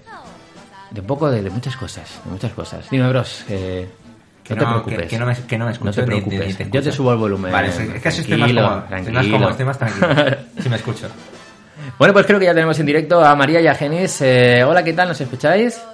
Hola, sí, por aquí muy bien. Perfecto, Hola, perfecto, buenos días. perfecto. Buenos días, ¿qué tal? ¿Qué tal, chicos? Hola, hola. Muy buenas. Oye, gracias. Bien, bien. Gracias por estar con nosotros. Eh, os agradecemos de verdad mucho. Ya sabemos que, que es un domingo, que es por la mañana, y, y siempre lo decimos a, a los tomodachis que entrevistamos que, que de verdad lo agradecemos mucho porque sabemos que es tiempo que, que hay que dedicar eh, en un domingo por la mañana. y a veces no es fácil. Así que de verdad, muchas gracias por estar aquí con nosotros esta mañana de domingo. A vosotros por invitarnos y dejarnos estar aquí con un ratito con vosotros. Bueno, pues eh, María Arista, María Arista, directora de actividades de Misión Tokio, y Genis, director y fundador de Misión Tokio, y además digital, digital manager de Selecta Visión. ¿Es así? Sí, sí, así es, más o menos. ¿Cómo que más o menos? ¿Cómo Más que o menos. O sea que era todo mentira. no son No, ellos. Siempre, siempre intentas poner algún título, pero al final acabas haciendo de todo. Oye, quería hablar con vosotros, bueno, primero de, de Misión Tokio, claro, eh, porque bueno, eh, Genis, eres fundador de, de Misión Tokio eh, desde, desde hace casi ya 20 años, ¿no? sí, Esos, sí, son, son muchos años, ¿no? sí, sí, eso hace sentirte muy viejo. Era todo muy distinto, muy distinto. Mm, Internet estaba pues, todavía naciendo, como aquel que dice. sí. Eh, no existían los podcasts, no existían los blogs, no Vaya, ¿eh? existía. Es verdad, de repente me siento muy viejo, ¿eh? En aquella época era la, la- la época de los, de los modems estos, ¿no? De, de ruiditos. Sí, sí, sí. No, no había router en esa época. sí. Yo es que también soy ¿Qué, muy mayor y qué, ya no, qué moderneces son esas? no ¿Qué recuerdo. Ah, no, no había DSL, había Claro, router. Llamaban pues, por teléfono en tu casa y te Llamaban. jodían la conexión. claro, la Exacto. conexión. Pagabas por minuto conectado, como Sí, una claro, llamada sí. local. Yo me acuerdo que tenía un papelito para anotarme los minutos de cada día. Yo tenía un, un bono que eran 50, 50 por 15, 50 horas por 15 euros. 56K. Qué fuerte esto, ¿eh? Sí, sí, sí. Sí, Mm. sí, sí. Pues así actualizábamos la web. Hace 20 años, claro, eh, se crea Misión Tokio pues porque detrás entiendo que hay una pasión hacia Japón y hacia el anime, ¿no? ¿Cómo, cómo, nace todo esto? Totalmente, eh, es el más puro friquismo. de- por aquella época eh, la industria del manga todavía era muy pequeña en gente, pero ya pues eh, nos interesaba toda la cultura japonesa, toda la cultura popular japonesa, lo que es manga, anime, videojuegos, música japonesa, cine, un poco todo eso. Y, y nació como un programa de radio en una emisora local porque como no había otra cosa, y, al principio teníamos la idea de hablar de muchas cosas, de toda la cultura popular japonesa, pero como teníamos muy poco tiempo, nos dedicamos centrados exclusivamente en el manga y el anime. Y luego ya, pues eh, a medida que fuimos ganando confianza de la dirección y más minutos, pues ya fuimos incorporando otros temas como la música, el cine, videojuegos, etc. Eh, eh, Misión Tokio para mí es de, la, de las pioneras, de, la- de las webs pioneras, ¿no? De, de contenido de Japón. No sé de aquella época qué otra plataforma, qué otra web, pero yo cuando pienso en Mite- Misión Tokio pienso en una de las pioneras. De las que siempre he estado ahí, ¿no? Sí. Sí, sí, claro, había otras, pero ya no están. Y recuerdo, por ejemplo, estaba Mangaes, que creo Mm. que era anterior a nosotras. Eh, antes de Misión Tokio estaba Mundo Manga, que también la hacíamos nosotros, pero no Ah, mira.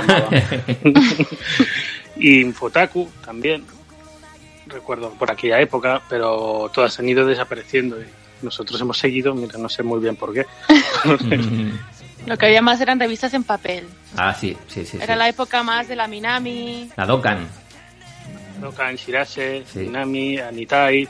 Yo la Minami la compraba mucho, ¿eh? La compré un montón. Sí, sí, me encantaba. Claro, eh, recuerdo que en esa época eh, es que llegó un momento en el que incluso había más novedades de revistas que, que de títulos manga publicados en España.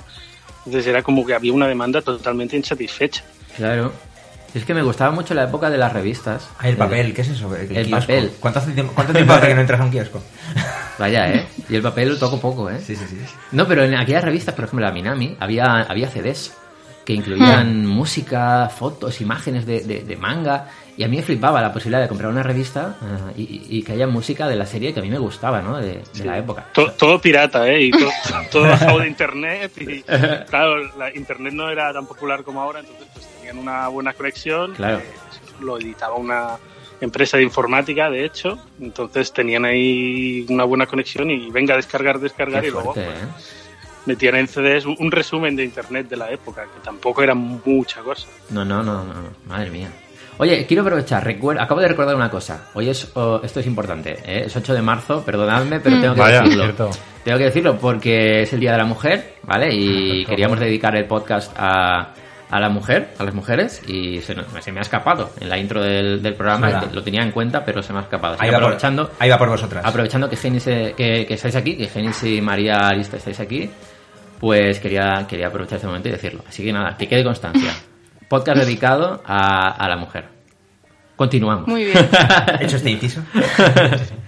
Bueno, oye, y, y María, y por ejemplo, en tu caso, ¿cómo nace la pasión por Japón? Pues nace bastante tarde. Mm, Yo eh, crecí en un pueblo muy pequeñito, entonces yo no tenía constancia ni de lo que era un manga hasta que yo no salí del pueblo y me fui a la universidad. Bueno, cuéntanos, ¿qué Pero- pueblo era ese? Pues mira, un pueblecito muy pequeño de Huelva. Entonces, ahí ya la universidad es cuando empezaron a hablarme ya de, de manga y anime. Y, y el primer manga que llegó a mis manos fue Nana. Y a partir de ahí ya la obsesión creció. Porque además estamos hablando de un 2008, ya unas, unas épocas en las que Internet ya era eh, rutinario. eh, entonces empecé a devorar eh, tanto fansubs como scans, como manga y anime editado. Y fue a raíz de 2011 que, que empecé ya a estar en contacto con Misión Tokio y empecé a colaborar con la web por iniciativa propia a redactar noticias. Qué guay. Pero, pero pasión por Japón, pues sí, desde hace pues 12 años o así. Y, y además muy, muy fuerte. Sí, ¿verdad? es que cuando Sí, no, mete- pero es que además cuando, cuando ya además vas, ya el Sí. amor se queda. sí. ¿Y, y a Japón cuántas veces habéis ido?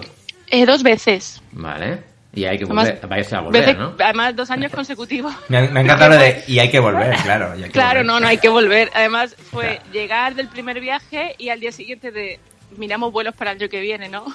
Es que pasa- Literal. Es que pasa eso, ¿eh? Es que no, de verdad, yo lo digo a mucha gente, no conozco a nadie que haya ido y no haya vuelto o no quiera volver. Yo recuerdo al final del, del segundo viaje, Mm. ¿os acordáis cuando dijimos, no, ¿cuándo volverás a Japón? Yo dije, 10 años, Sí. Pues cuatro años después ya De estoy. momento, en cuatro. Exacto, exacto. Claro, ahora estamos de parón porque entre, entre los Juegos Olímpicos, sabemos que el año preolimpiada y posolimpiada suele ser más caótico. Sí, sí, sí, sí, Entonces sí, estamos, sí. Claro, fuimos la última vez en 2018 y estamos esperando un poco a que pase, sobre todo porque ya en 2018 se había muchas zonas en remodelación. Imagino que ahora tiene que estar la ciudad de Tokio. Mm. Claro. Claro, un poco de miedo, ¿no? Porque las Olimpiadas, a ver cómo lo van a transformar todo. A ver si va a perder. Sí, ya recuerdo yo en Shibuya haber medio Shibuya no, en, 2000 en verano de 2018. Imagínate cómo estará Pero ahora. a, ni- a nivel turístico. A ¿no? nivel Sí. turístico, no sé cuándo empezasteis a ir vosotros, pero claro, nosotros fuimos en 2017-2018 y ya era habitual encontrar ahí españoles, ya era habitual Mm. escuchar ahí el idioma que te suena y daba un poco de... Me da rabia que sí. Sí, es agridulce, es agridulce porque Es verdad, llevo, ¿eh? llevo 10 años esperando este viaje y Claro. aquí está esta familia. ¿Te que, bueno, fastidian? que tiene todo su derecho. Te fastidia la experiencia. Dices, ¿pero qué hacéis aquí? Tiene todo su derecho, pero dices, es que para mí es más importante. A mí me ha pasado se- también. Se ha vuelto un sitio súper super, super turístico y súper de moda. Mm. Sí, sí, yo De hecho, ahora recuerdo. muchas influencers van y como, pero ¿por qué? en 2006 fue, fue mi primer viaje y, y aún así en aquella época también escuchabas, eh, bueno, veías que había turistas españoles por ahí y esto ha ido creciendo. Sí, pero no tantos. No Yo- tantos, no Yo tantos. también, fue 2010, que lo Mm. estaba revisando ahora, y lo mismo, eh, te encontrabas algún español, pero claro, no, no ha habido este boom ¿no? de, del turismo que hoy en día cualquiera Sí, se va a cualquier parte. Sí, sí. Antiguamente, el que iba a Japón, ¿no? Era tenía un nicho muy cerrado, era como muy amante de la cultura japonesa. Mm. Y ahora no, hoy, hoy en día la gente se aburre, no sabe dónde ir y Claro. dice, pues vamos a Japón. Yo recuerdo, el- yo recuerdo que iba a Cancún. Yo recuerdo que iba con una camiseta de Iniesta por ahí por Tokio y era como un imán para los españoles. ¡Hombre! Ahora, ahora también serías un imán para, para los de Kobe. También, también, también. Para los de cover, sí. También. Sí, sí, sí, Sí, sí, sí, sí. sí. Ah, El coleccionismo también se ha notado mucho, ¿no? Que, que los precios han subido mucho y, Mm. y cada vez es más difícil encontrar cosas. Por ejemplo, si coleccionas celts de anime, eh, hace un cuestión de cinco años, pues se, ha- se han multiplicado los precios y cada vez es más difícil conseguir, porque va pues todo el mundo. ah, y claro, son, hay los que hay. Hay Sí, mucha- claro, hay la verdad es que hoy en día eh, el tema coleccionismo, ya sea juguetes, sea videojuegos retro, sea CELS, Sí, ¿no? sí, lo, sí. lo que hablabas, frames de anime. La verdad que todo está subiendo todo de precio porque hay una demanda muy grande y la gente pues le gusta coleccionar, tener cosas muy diferentes y, y estamos Y que no llegando- hay. Y que no, hay, para- claro. no hay, claro. Claro, es que tenéis que pensar que como venimos de un ambiente muy friki manga anime, nuestro turismo principalmente es manga anime friquismo a tope. Sí. Entonces sí es verdad que no, no- a lo mejor no visitamos tantas cosas súper turísticas y a veces sí que estamos en zonas donde no hay turismo extranjero porque no llama tanto, ¿no? Como exposiciones más específicas, tiendas a lo mejor o barrios más concretos donde sabemos que hay librerías antiguas, pero no. Nakano, bueno, Nakano ya las últimas veces sí que encontramos algún que otro español. En el Nakano Broadway. Sí, Nakano Sí, Broadway. Pero, por ejemplo, exposiciones en Roppongi, que nosotros hemos ido bastante a exposiciones de la Sonen Jam, ahí, por ejemplo, es que éramos prácticamente nosotros y, y la Fuyoshi. O sea, literal. Sí, que os dedicáis más a bucear por ahí, ¿no? Eh, a Sí, callejear sí. y a buscar. Y por es, ejemplo, es un poco más lo que nos gusta. lo que os gusta, lo que estáis comentando, ¿no? Os gusta comprar como cells, ¿no? De anime. Y por ejemplo, una de Dragon Ball, ¿por qué precios pueden estar ahora mismo, más o menos? Pues te- te entre las- 300, No, no, no, mucho más. no, hombre, la que compramos la última vez fueron... tre- Compramos el más barato. Sí, O sea, que aparezca 30.000, mejor la cara de 30.000 Goku se puede ir a bastante, ¿no? Yo es que tengo entendido puede- de que ha subido mucho los precios sobre ese tipo No, de... han, ha sido una burbuja. Todo depende de- del estado del cel, Mm. de la imagen que sea. Si es, por ejemplo, un, un primer plano de, de un- del personaje protagonista de- del Goku, por ejemplo, Sí. pues te vas a los mil euros. Ah, Y si tiene fondo, ya...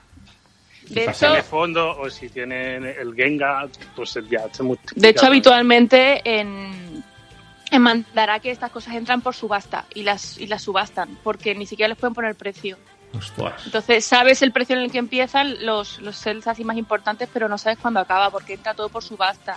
Sí, sí, sí. Pues nada, Roberto, Claro, ahora. estamos, No, no, estamos ya. hablando que, que hace pues 10 años te costaban igual 100 euros, 200 euros, Mm. como mucho, y ahora te cuestan de 1000 euros hacia arriba. Madre mía. Sí, sí, no, no. No, y, que- y- y la enseña escasez, ¿no? Porque cada vez hay menos, la gente Claro, las es, tiene en sus hay- casas, claro. para los que no sepan los que son sales, que estén escuchando el podcast, antiguamente los animes se realizaban eh, dibujando cada frame en una placa de meta- metacrilato, se dice, acetato. un acetato, Mm. y se dibujaba a mano para pasar cada frame, ¿no? Y Sí. registrar el dibujo. Y eso pues se tiraba a la basura después de hacer cada capítulo, porque había, pues ¿cuántos frames puede haber por capítulo? Imaginad, Buah, pues de. Dragon Ball un montón. Claro. Y empezaron los frikis a recogerlo de la basura y a revenderlo, y eso empezó a ir creciendo. Y el sell es básicamente frames originales de, de- de capítulos de, de anime. Claro, y, Y, lo que los que más tienen ahora mismo salida, bueno, eso. Yo creo que Dragon Ball y Senseiya. claro. Como el anime ya no se hace por cells. Claro, es que ya no se hace por ser, entonces han desaparecido, porque ahora todo se hace digital.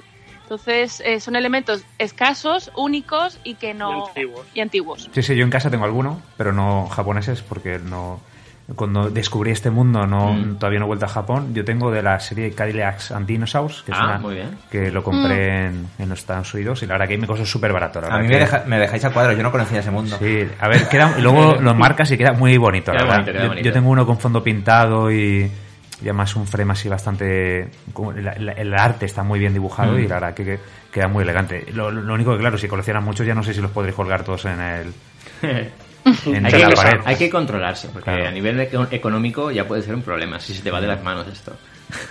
Sí, además de la conservación es un poco complicada, porque hacer un acetato que no está hecho para durar, eh, se puede quedar pegado, se puede borrar, entonces también Uf. tampoco le puede dar el sol mucho, porque se quema el color.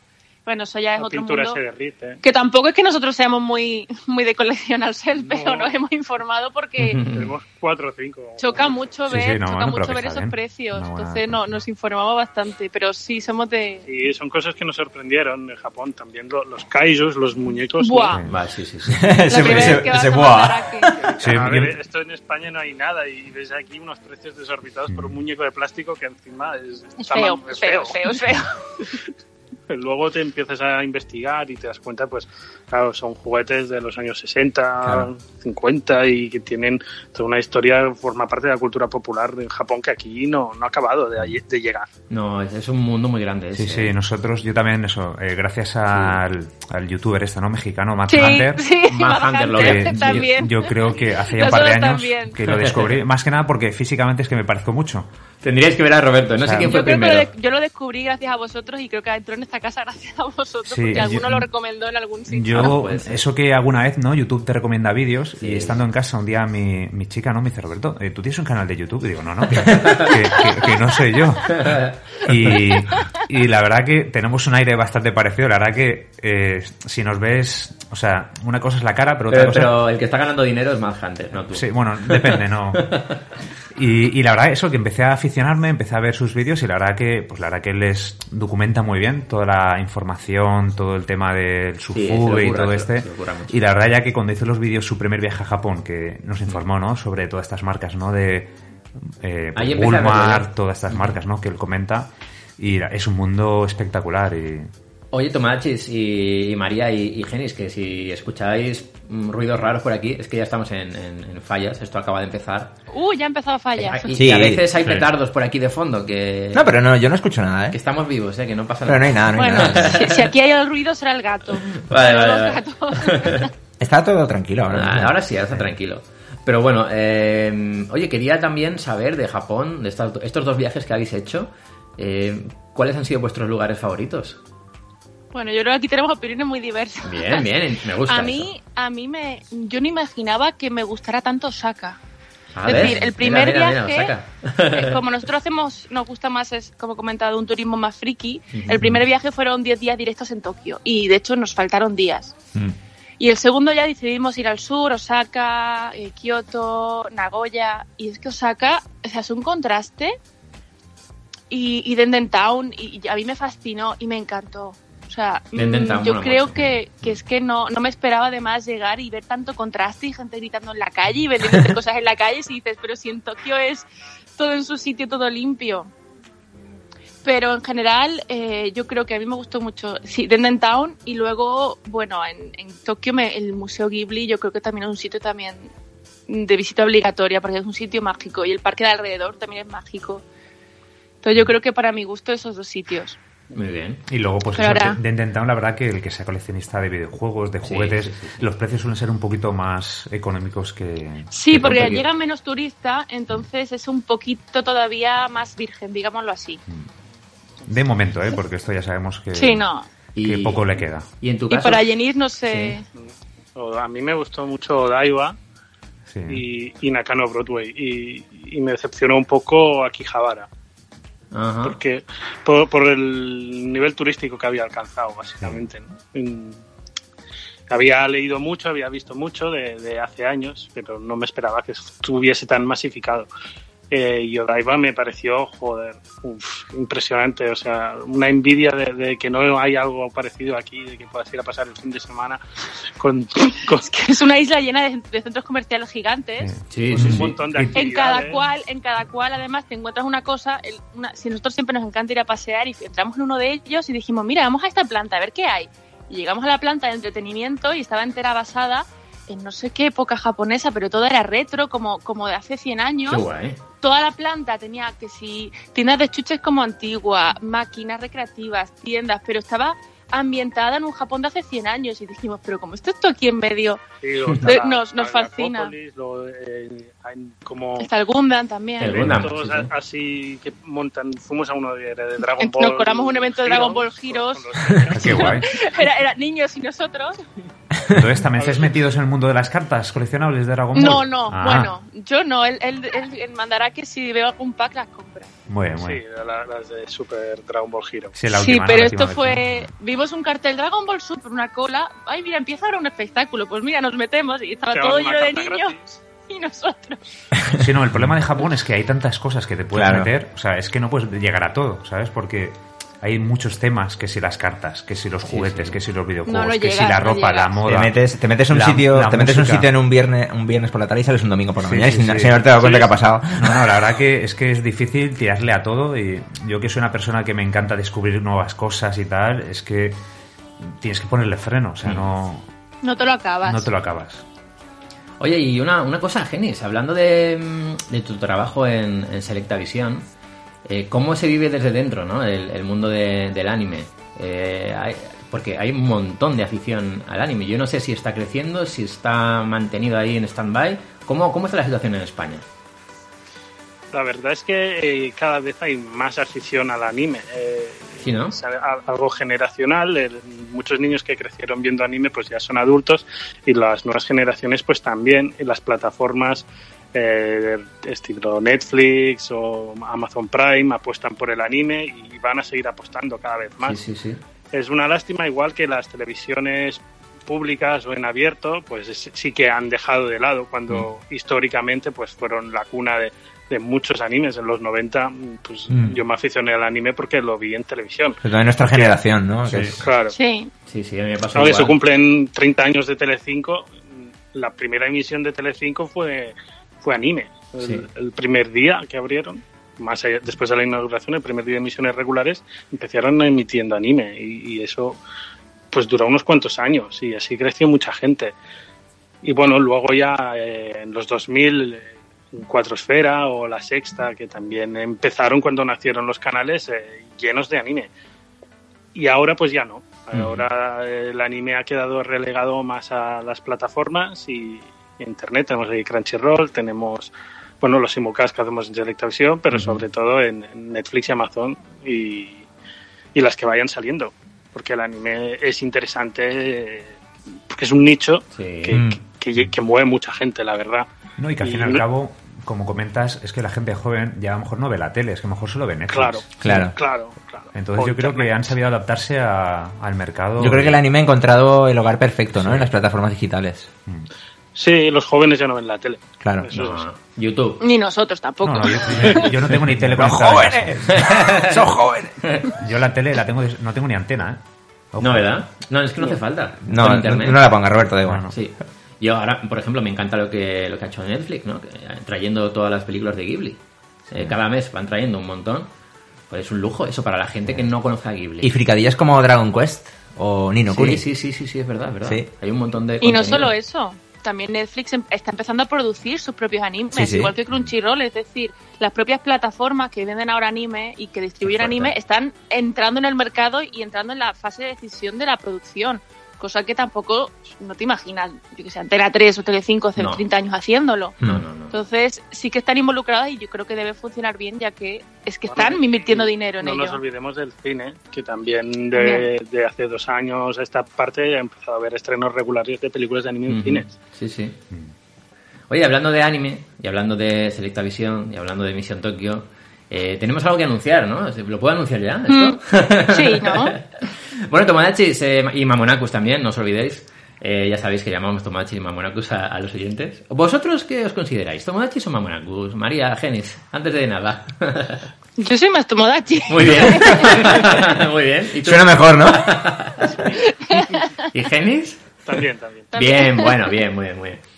Bueno, pues... Eh... Pero que sepáis que si, si hubiera sido Mamonacus os querríamos igual, Os ¿eh? Exacto, Sí. queremos igual a los tomates y mamonacus. Esto no, no es uno mejor que otro. No, ¿eh? no, no hacemos distinción. No, no, no, no. Bueno, pues gracias a, a Misión Tokio y, y a Selecta Visión, eh, gracias a Genis y a María Arista, vamos a hacer un sorteo, un sorteo de... eh, bueno, contarlo vosotros, va, que me hace ilusión que lo contéis vosotros. Venga. Un sorteo, ¿eh? De, de algo de anime, ojo, ojo Tomodachis. Sí, vamos a sortear la colección completa de, de la serie de Darling in the Franks Qué grande. y de mm, Made in Abyss, que es un, un- un amor de serie. Bueno, depende de con qué prisma lo veas. Eh, no, no, Amor, amor. Es espectacular. Yo he visto, he visto trailers porque no la conocía y, y gracias a este sorteo que, que vamos a hacer, me parece algo muy guay, una banda sonora Bueno, espectacular. Hay, hay un giro de guion que, que te deja el culo partido. Buah, pues me, me han entrado ganas de verla, ¿eh? Sí, sí, sí. Bueno, pues oye, Y, Darling in the Franks, eh, pues si os gustan los mechas, es la serie revelación de hace un par de años, mm, pues también merece mucho la pena, la verdad. qué guay. Oye, pues muchas gracias, pa- eh, primero de todo, de, de poder hacer este sorteo en, en conjunto. Eh, gracias por, por contar con nosotros para, para el sorteo. Un pack de Darling in the Franks y otro de Made in Abyss, esto es espectacular. ¿Qué? ¿Cómo os habéis quedado, Tomodachis? Pues que los Mamonacus se van a cortar las manos.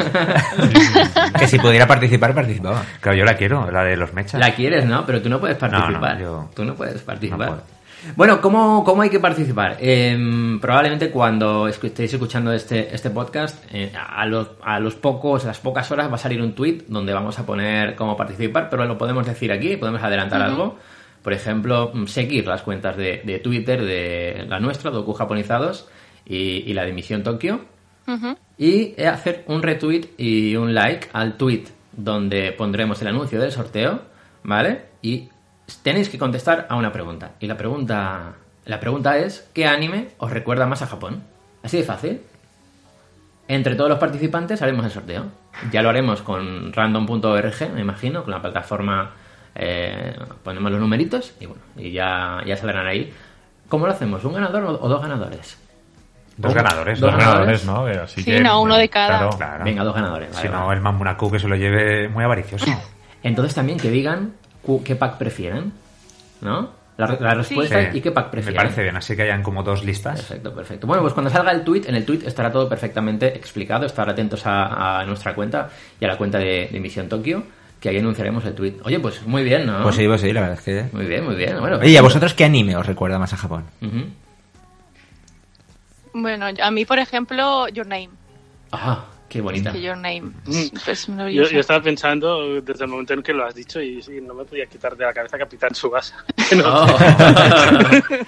Es que Captain Subasa... Akira. Captain Subasa pensando que ibas a decir Akira. Pero, pero, pero los riachuelos esos, eh, las orillas, de- ¿sabes? Sí, ¿no? Ese barrio, ¿no? O sea, la verdad que. Sí, sí, el yo barrio. Creo que Captain Subasa, una cosa de que transmite es como ese, ese barrio, ¿no? De Ese día a día, ¿no? Ese Ese día. Bueno, día, eh, para, para lo que para lo friki Capitán Subasa, ese barrio existe en Tokio, Mm. está no sé si a media hora en tren y está el barrio lleno de estatuas de Capitán Subasa y hay una, un checklist y un mapa que puedes ir haciendo una ruta y Mm. haciendo un checklist de 50 todas las estatuas de Capitán Subasa. Yo quiero ir, quiero ir. Sí, quiero sí, ir. yo lo descubrí también. Creo que hay un libro, bueno, hay varias Mm. fuentes, ¿no? Que te informaban de esta, de esta anécdota y la verdad que el que le guste Captain Subasa Sí, sí, sí, sí. es algo que es un must, ¿no? Para, para hacer en Japón.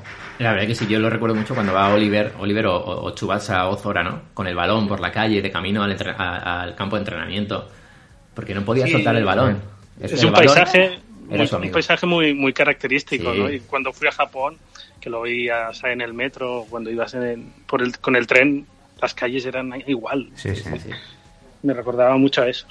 Es que me la he visto mil veces, Captain Subasa. O sea, es que me la he visto, yo qué sé, estoy muy... Lo del balón y- por la calle también lo hacíamos nosotros. Y también. este año tenemos la suerte de que por fin vamos a tener un juego Oh, sí. actual Es verdad. sí, sí, sí, de Captain Subasa, que la verdad que hay Sí, muchas sí. ganas ¿eh? a ese juego. Vamos a ver qué Y tal. además pero- es un juego arcade, que no va a ser este Ujú. tipo de RPG, que va a ser un juego más dinámico y, Y va a tener modo historia también. ojo.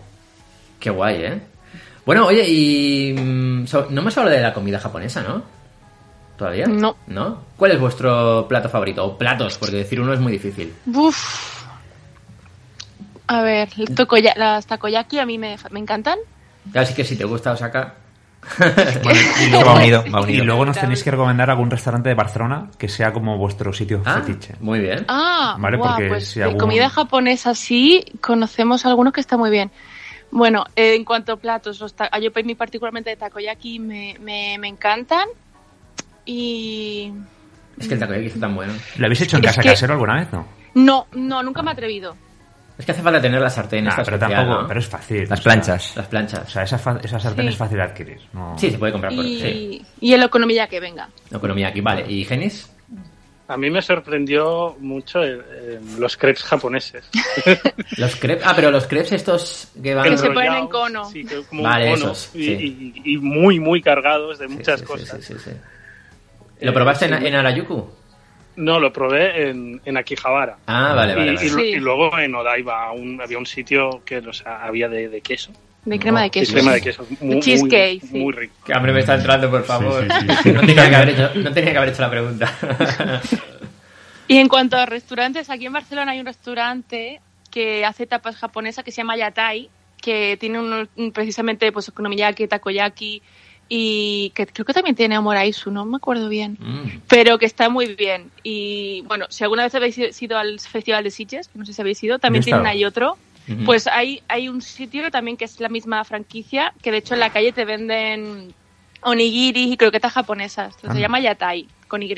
Ya está ahí. Bueno, apuntado yo suelo ir mucho al, a- al Usagi. Ay, claro, sí, aquí hay una cafetería tradicional japonesa, Ah. además regentada por japonesas, No me digas. Oye, llamada oye. Usagi. ¿Tienen, ¿tienen melon pan?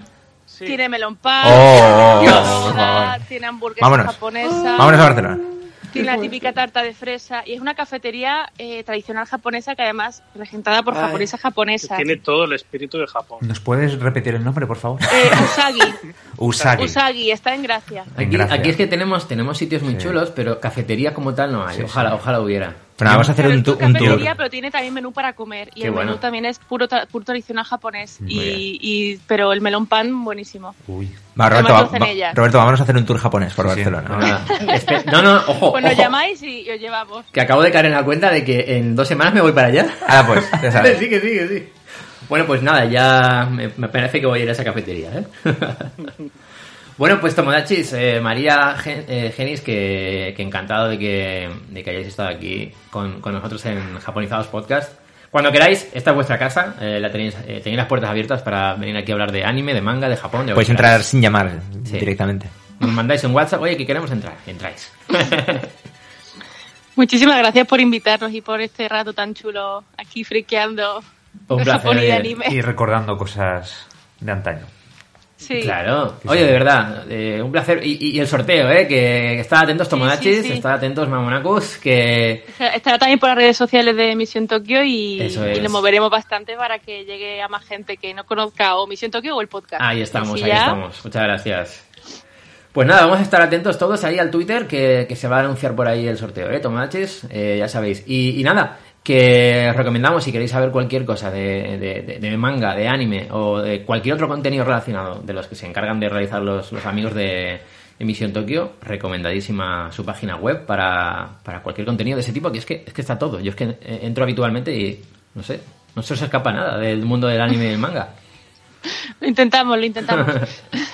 Bueno, pues oye, un placer, de verdad. Hablamos cuando queráis. Cuidaos mucho. Igualmente. Venga, Adiós. hasta Bueno, pronto. hasta luego. Chao, chicos. Chao, chao.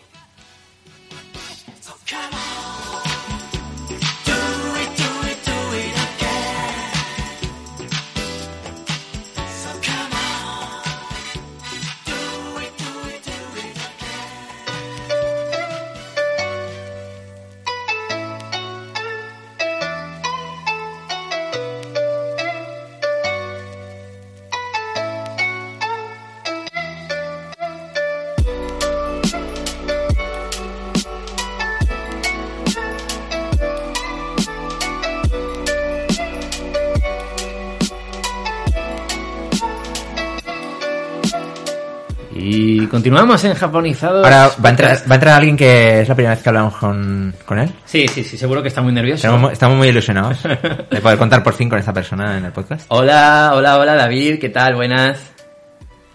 Hola, hola, hoy estoy muy nervioso, esta es la primera vez. No sé decir. Y que nos oyes con música. ¿no? Cu- Cuéntanos, David, cuéntanos un poco tu historia, ¿de dónde, de dónde sales? Uf, creo que me voy a agarrar los detalles, ¿no? Pero, ¿y qué, mu- qué música dicen que oigo? Yo no, No, digo no, nada. perdona, ha sido un fallo. No, no, no, no. Que se pensaba, Roberto, que ya teníamos esto eh, preparado, pero todavía no. El mes que viene, quizás. Que va, o- ojalá, es un sueño que tengo. Es un sueño, ¿no? No, pero... Oye, se me ocurre una cosa, bros. Tomachis y Mamonacus, ¿queréis que hagamos una prueba para ver si David escucha la música? ¿Tenemos algún conector Uf. libre por ahí? No, no. No, no, no. Vale, vale. Otro día, otro día haremos la prueba. Bueno, Ah, claro, eh, me, creas expectativas y ahora me dejas así, vale, muy bien. Claro que... Nada, nada, ahora ponte musiquita tú de fondo. Ahí en plan. Sí, sí, sí, qué remedio, venga. Tomodachis creo que ya lo sabéis. Y para los eh, nuevos Tomodachis y Mamonacus, David es David. David es David. Él se llama David de directoajapón.com en su DNI. Un placer. directoajapón.com, para que no lo sepa, es la web a la que tenéis que acudir si queréis buscar información de Japón. Es que está prácticamente todo. El Japan Rail Pass, sitios que visitar, sitios que visitar en Tokio, en Kioto, cómo comprar el Pocket Wi-Fi. Yo qué sé, hay tantas cosas que, que- que, bueno, que se me escapa, ¿no? David, así, Sí, sí, hay patrocínate. mucho, hay mucho. Patrocínate, así. A promoción. Me, me patrocino, Promoción, me promociono. Promoción. Oye, pues eso, que es directojapón.com. Oye, tenemos guías, mapas, artículos con consejos, mm, no sé, ideas sobre cosas que hacer en ciudades, todo lo que puedas necesitar comprar o alquilar para tu viaje, un montón de cositas que, que lo tenemos ahí hecho con mucho cariño y cada vez con, con más cosas. Y que nada, nosotros tenemos nuestro rinconcito pregunta, también ahí. Por supuesto, hombre, por supuesto. Ese rincón está ahí reservado para todo lo que tenga que ver con japonizados, todos los programas, cositas extras que ponemos y nada, eso irá creciendo y, y cada vez con, con más gente siguiendo. Bueno, pues queríamos hablar contigo, David, de eh, el, el Japón en silla de ruedas, porque, bueno, tuviste una experiencia con tu mujer. Cuéntanos. Sí, señor, pues mira, en el viaje de 2014, pues ella tuvo un, un pequeño percance ahí, se hizo un- una rotura muscular, tuvimos que ir al hospital y demás y nada.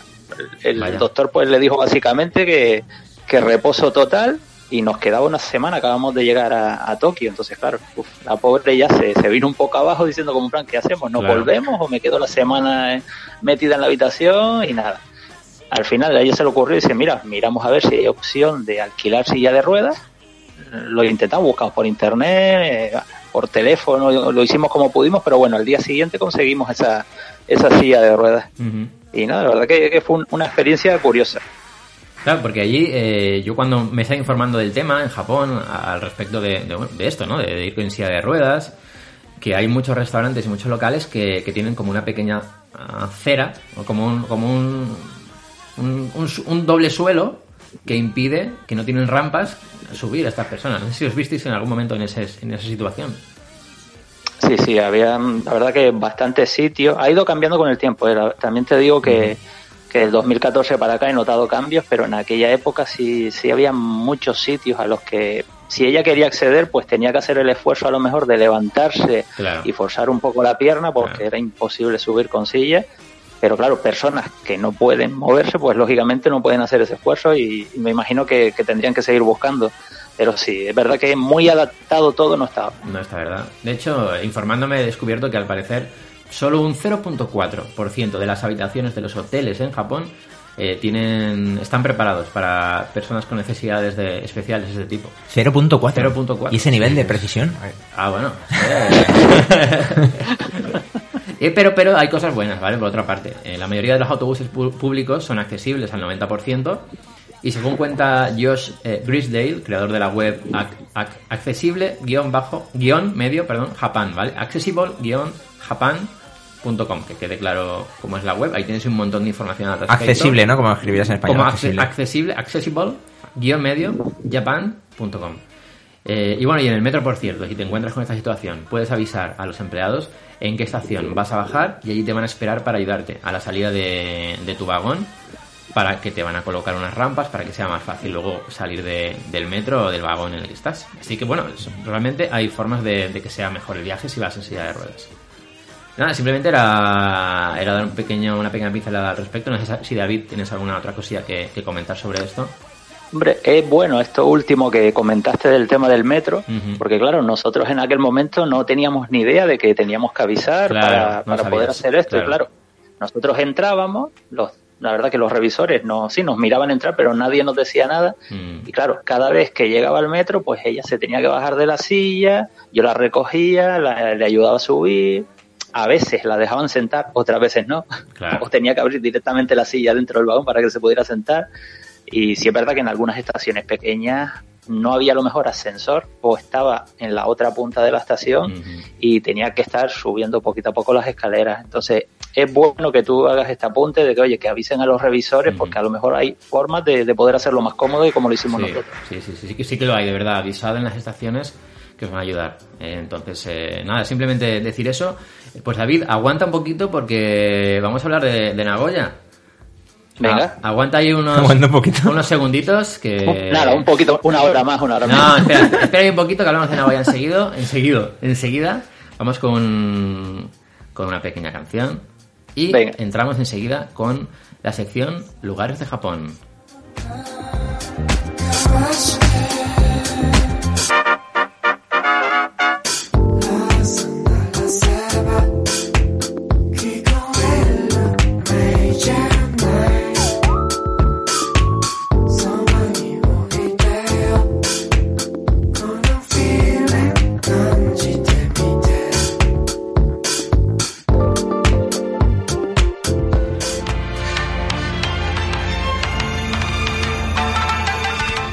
Oye, Brody, ¿Qué pasa? algún día me tendré que casar. Hombre, pues sí. Se me ocurre que podrías casarte en Japón. Onda, no me digas. ¿Y, y dónde le podría pedir la mano a mi futura mujer? Cerca del monte Fuji. ¿Qué Eso- te parece? Eso sería mi sueño. Eso lo podrías hacer con excursionesfujiyama.com. Fujiyama.com. Sí, es un- una web eh, que te organiza un itinerario súper guay en Japón para ver los alrededores del, del monte Fuji, eh, los cinco lagos, la pagoda Chureito, el bosque Agokigahara y un montón de lugares más. Son- es un itinerario que no se suele ver por ahí. Anda. ¿Y, y hablan en español? O sea, en español, guía en español, se llama Ken. Y, y bueno, atiende espectacular. Excursionesfujiyama.com. O sea, lo va a flipar tu mujer, ¿eh? ¿Ya es tu mujer? Todavía no. Ah, pero lo va a ser. Pero después de aquel día, lo será. Lo será. Recuerda, excursionesfujiyama.com.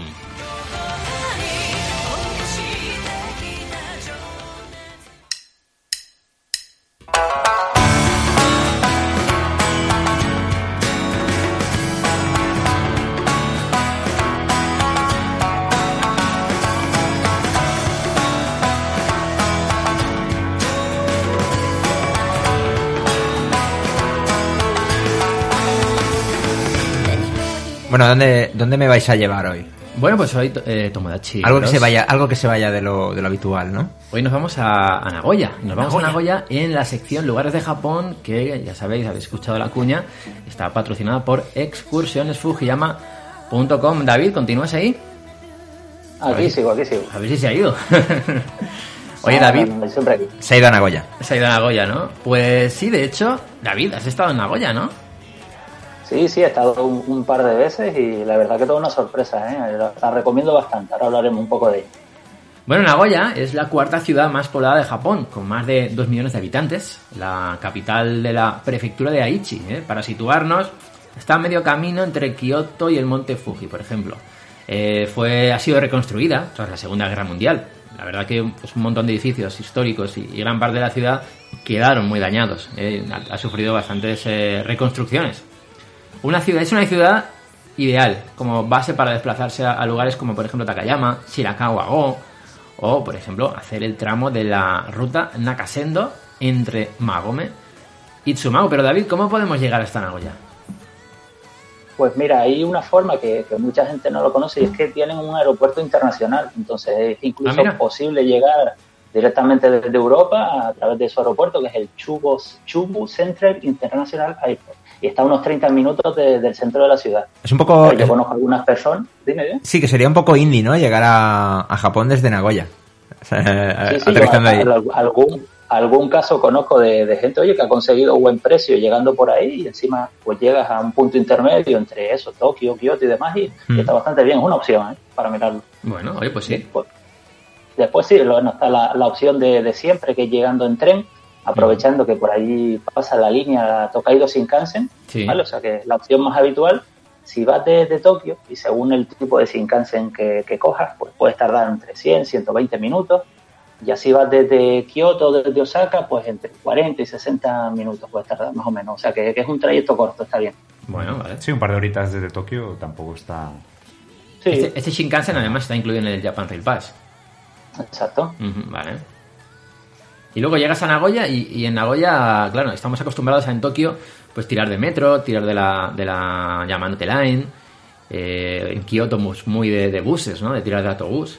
Pero en Nagoya, ¿cómo nos movemos por ahí? Pues en Nagoya lo mismo, también te puedes mover tanto en tren como en bus o en metro. Lo que yo más recomiendo es esto, es usar el metro, porque de, con él te puedes mover a, a todos los sitios interesantes de la ciudad. Más o menos para, para que te hagas una idea, cada viaje en metro, según la distancia, sale entre 200 y 320 yenes, o sea que es un poco carete.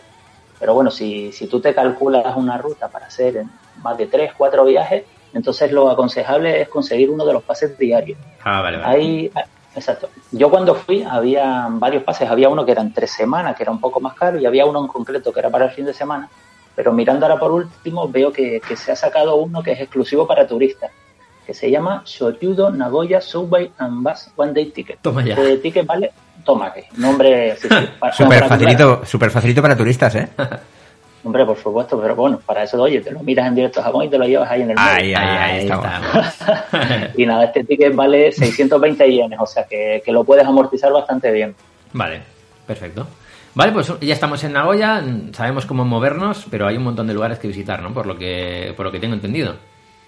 Exactamente, ahí la verdad que hay bastante y un poco para, para todos los gustos.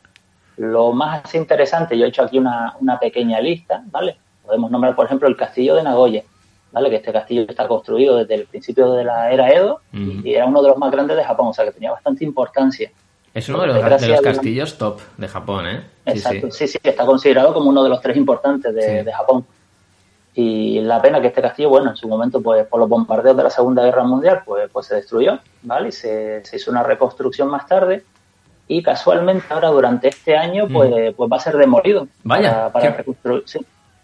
Creo que durante este mes, no sé cómo andará ahora un poco el tema, pero Oh. decían que se estimaba que en el mes de marzo iban a echarle mano y para hacer una reconstrucción después siguiendo un poco el diseño original. Sí, que no quedaron, no quedaron del todo satisfechos, ¿no? De- Quizás después de Claro, reconstruirlo. Sí, pues tú sabes, tú sabes que en Japón son mucho de hacer y rehacer cada X Sí, años. o Sí. sea, Oye, pero nosotros fuimos a Nagoya, ¿no? No, no, No. ¿Dónde No. fue? que- Ah, en Nagano. Nagano. Sí, es verdad. es Maravilloso el, el castillo de Nagano. En- sí, maravilloso, maravilloso. Ese, que, ese que no vimos. Claro, claro, es que no- ya sabéis, lo hemos contado alguna vez, que de repente vimos un bar con un partido de fútbol de la liga japon- de la selección japonesa espera, yo ese vídeo lo he visto. y decidimos no ir a ver el castillo y meternos en el bar a ver el partido. Oye, las prioridades son las que son, ¿eh? Pero era un partido de la selección japonesa. es que no podíamos. En Japón. Cerveza fresquita. En un sitio súper auténtico. Claro. O sea, era muy guay la experiencia. El castillo estaba todo recto y nos quedamos ahí. más sitios, más sitios. David. Mira, también, oye, para la gente que le guste el tren, está el, el Museo del Tren, ¿vale? Que aquí, pues mira, te puedes encontrar trenes históricos y, y modernos de hoy en día. Incluso también aparece el, el famoso el Maglev, este tren que, Ah. Que va a haber dentro de muy poco tiempo en Japón, que va a ser la, la leche, por lo que se lee. Sí, sí. Y tiene incluso esos simuladores de conducción, incluso leyendo la página web, puedes vestirte como un empleado de JR. No ¿Qué sé un poco la, la finalidad. Me imagino que un poco hacer, como que le das el paso ahí. Con los guantes blancos. Con la gorra y los guantes. Empuja- haciendo los, Hombre, tú- tú haciendo los sonidos. Esos gestos, esos gestos también con la mano que hacen ellos, tan- Claro. tan, característicos. Sí, sí. Eso, eso. Ten en cuenta que en Japón hay mucho fetichismo de los trenes. Sí, hay un montón. Y puedes ser un revisor o un conductor de trenes. O puedes A mí me gustaría ser el que va en el último vagón. Que le hace la señal al de adelante, Ah, como que puede- bien. se puede cerrar todas las puertas y todo. Ese, ese. A mí me encanta ese. El que dice, no hay nadie en el andén. Y hace el gesto ahí No sé de. Vámonos. Pero todo vámonos". con la- Como las siguiendo, siguiendo la línea de seguridad ahí, como que, oye, no hay nadie, pum, salimos. Eso Sí, es. sí, sí, sí, sí. Yo sería más de los empujadores. Eres empujador, ¿no? Tú clavando codo ahí. Ahí, ahí. Entrar, entrar. Y sería una experiencia total, ¿eh? Un reality. Sí, sí. Un día como empleado de JR. sí, ¿por qué no? Japonizados, tercera temporada. sí, sí, sí. Muy bien, muy bien. ¿Qué más? ¿Qué más? Más, más cositas, un poco eso. Para gente que, que viaje con niños, por ejemplo, también tienen allí el, el parque de Legoland, ¿vale? Parque Mm. temático de Lego. Qué guay. Bueno, digo para niños, pero que también hay, hay muchos adultos que, Sí. que les gustan este Sí, tipo de juguetes. Y es una cosa curiosa que tienen ahí reconstrucciones a escala de, de los principales iconos turísticos de Japón. O sea Ujú. que es una visita que si te sobra un poco el tiempo está, está bien, está curiosa. Después tenemos, por ejemplo, el santuario Atsuta, ¿vale? Que es el santuario sintoísta más importante de, de Nagoya. Mm, Allí se, se venera a la diosa del sol Amaterasu y se guarda uno de los, de los tres tesoros sagrados de Japón, que es la espada sagrada Ole. Kusanagi. Ah, pero no se puede ver, ¿no? No, no se puede ver. O sea, está allí, pero no es accesible para, para el visitante. ujú.Amos que está allí. Y lo siguiente le va a Oye, ese es una buena maniobra, ¿eh? O sea, yo, si yo te, te digo que aquí en casa tengo la. Aquí está la... eh, Sí, sí, aquí también hay otro tesoro de Japón. Claro. Es La espada de... ¿Cuál es? Tokugawa. Pero no se puede ver. No, pero, pero está aquí. Oye, pero, pero paga, paga 500 yenes por entrar a mi casa para suponer que está ahí. Para Ahí, ahí, sentir la energía. Pero, bro, no, que lo que viene ahora se, te va a gustar el Museo de Arte de Tokugawa. Vaya que sí. Sí, sí, sí, sí. Qué chulo. Exactamente. Ahí hay, pues eso, eh, eh, pues mucho arte, ¿no? Objetos de la familia Tokugawa, pinturas, cerámicas, kimonos, un montón de, de cosillas que, que ya sabes, bro, tienes que ir. Sí, sí, me está, me está molando Nagoya, ¿eh? Para Está muy guay, otro ¿eh? posible viaje. Sí. ¿Cuántos días le dedicarías a, a Nagoya, David? A ver, si vas muy pillado de tiempo, con hacer una noche ves lo- lo- los cuatro o cinco puntos básicos. Vale. Hombre, yo para, para verla con calma, si puedes hacer dos noches, no, no te va a parecer mucho, porque tiene bastante que ver y disfrutar, ¿eh? O sea que con dos días yo creo que, que está bastante bien. Un día completo y al siguiente aprovechas la mañana, el mediodía, la tarde y te vas, ¿no? Perfecto. Exacto, a lo mejor llegas por la mañana de, de cualquier otra ciudad, aprovechas ese día, día siguiente, oye, y si quieres a- al tercer día por la mañana, pues ya sigues la, la ruta. Yo creo que con eso se puede aprovechar muy bien.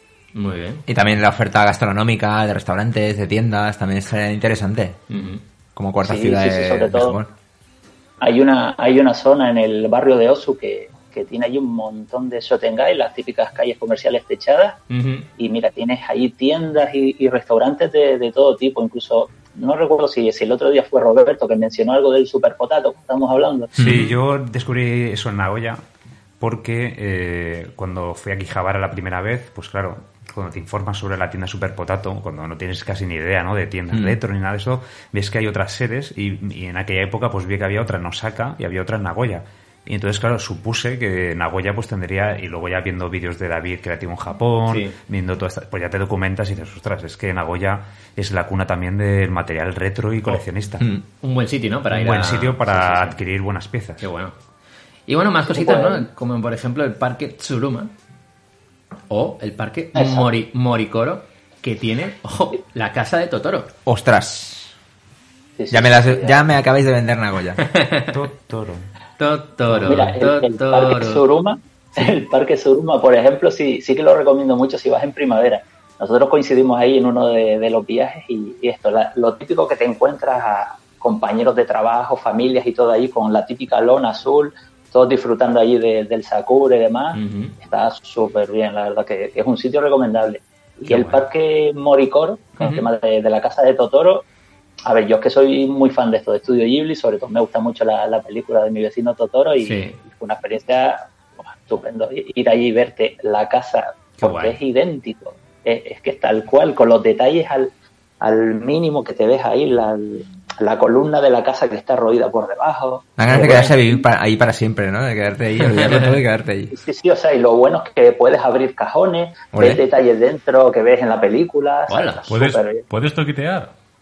Sí, sí, sí, o sea, a mí me asombró, pero, pero sí, yo veía que la gente eso abría cajones y demás y tal, y digo, oye, pues si ellos lo hacen, Yo pues para adelante. Estarán hasta los bichitos del polvo y todo ahí. Sí, sí, yo, yo me quedé ahí mirando rincones, digo, a ver si pues, han puesto tanto detalle de poner algo de esto, pero no, esa parte no, no veía, pero mira, está súper bien, sobre todo si, si eres fan, vale la pena desplazarse hasta el parque y, y verlo.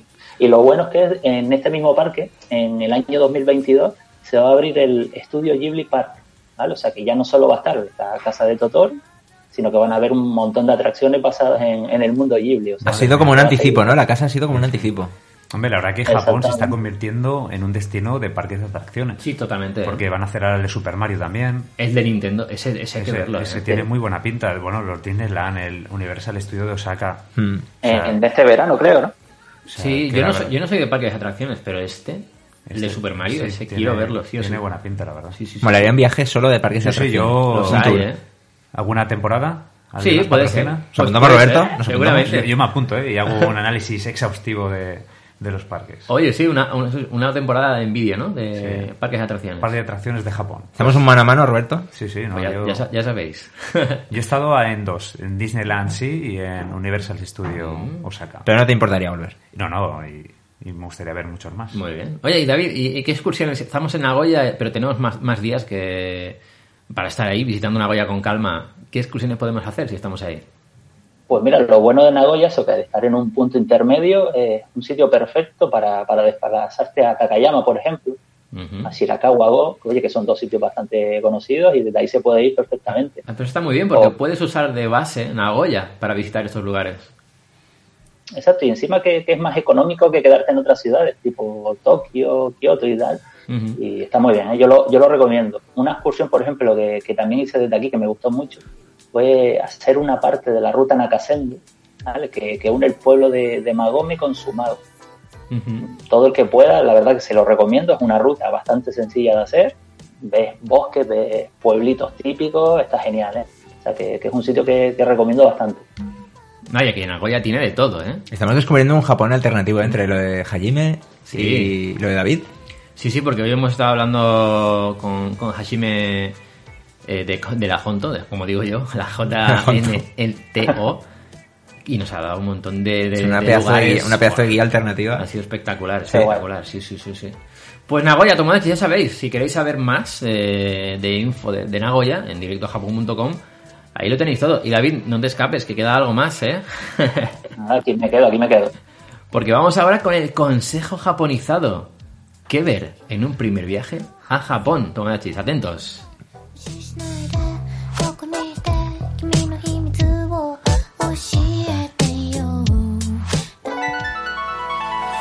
You are my じゃ見れなかった世界僕らしか見れない未来色とりどり光る命の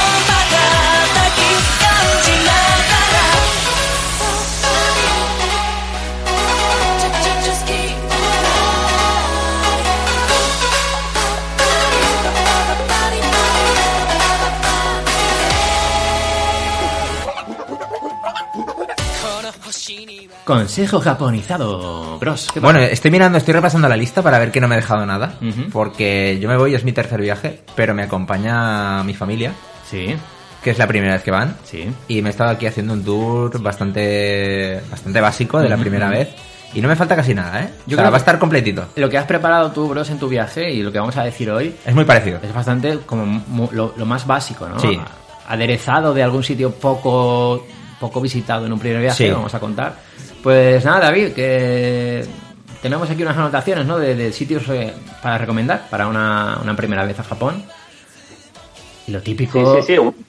lo típico es Tokio y Kioto, ¿no? Para dejar a alguien alucinado en Japón. Que se quede ahí con el- la impronta de por vida. Claro, ¿qué tiene que ver un Tomodachi? También los Mamonakus pueden volver alguna vez a Japón, claro que sí. Además de lo, de lo primero que se va a hablar es lo primero que vi. sí. O sea, directamente saliendo Ah, de la ¿sí? estación. Ah, pues después dale, de dale. llegar al Narita Express, después de llegar desde Narita en el Narita Express, bajar en la estación de Shibuya y salir al cruce.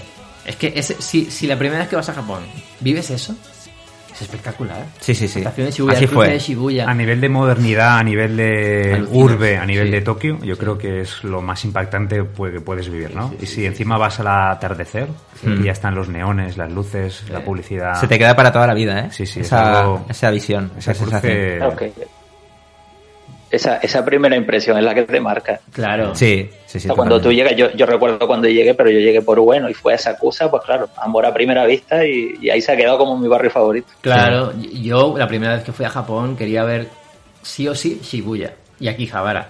Y Shibuya y el cruce, y pasar con toda la gente, y ver el perro de Hachiko, y tocarlo, y jolín, Tocarlo. tocarlo, tocarlo. Es de verdad, es de verdad. Hay que decir que Lost in Translation, eh, esa película, la verdad que cómo está grabada ese cruce, ¿no? Que hace Scarlett Johansson. Mm. Sí, sí, sí, sí. eh, yo creo que es un, yo creo que qué mejor publicidad para Japón Sí, y el total. mundo que, que esa película, ¿no? Sí, no, Hizo, no, hizo mucho daño, entre comillas, Sí, ¿eh? Ese cruce, verlo con las luces, los sonidos, Mm. es que todo el mundo decía, yo quiero cruzar ese cruce. es que está, esa película es una pasada, bien rodada. Sí, algún día hablaremos de ella, ¿no? Sí, sí, Claro sí. que sí.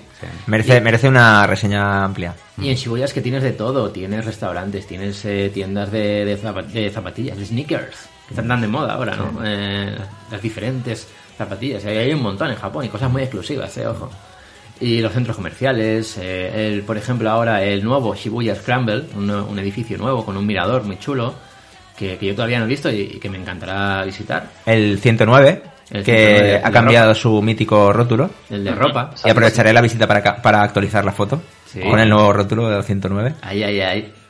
Y bueno, pues por ejemplo, lo típico, en, en- en Tokio si vais es para visitar pues los barrios eh, especiales que hay, ¿no? Hay como unos 23 y además de Shibuya pues eh, podríamos recomendar Akihabara si os gusta mucho el tema este de pues la electrónica, los videojuegos, el manga, el anime, hay un montón que, que- de tiendas que, que visitar, el Super Potato, Los Make Café. Sí. los Make Café. Pero sí que es verdad que si algo he aprendido hoy Ujú.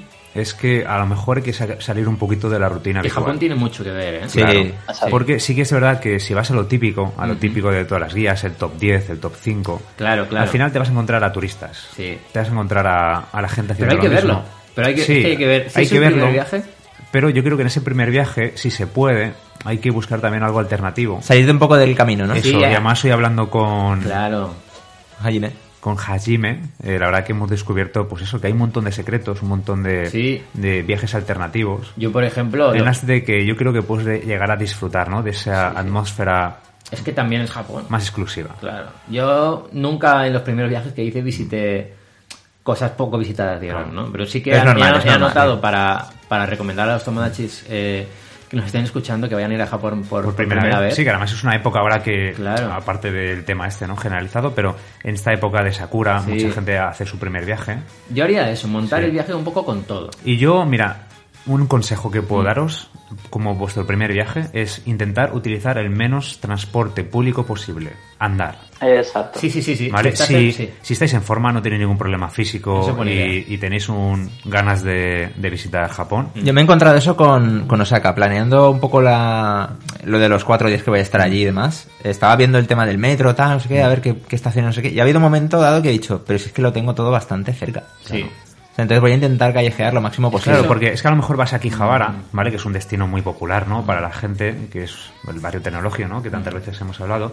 Y mucha gente a lo mejor de Akihabara a Ueno van, Sí. en, van en metro. Sí, porque no lo saben, no se han planteado. Pero claro, dices, ostras, es que realmente está a media hora andando. Sí, de hecho yo recomiendo, eh, si estás en Asakusa, Sí. sin ningún problema puedes andar desde Asakusa hasta Ueno, pasar por el parque de Ueno Sí, sí, y sí. desde ahí entras en el mercado de Ameyoko de Ueno y sigues andando por el mercado y llegas a Quijabara. Eh, En Okachimachi.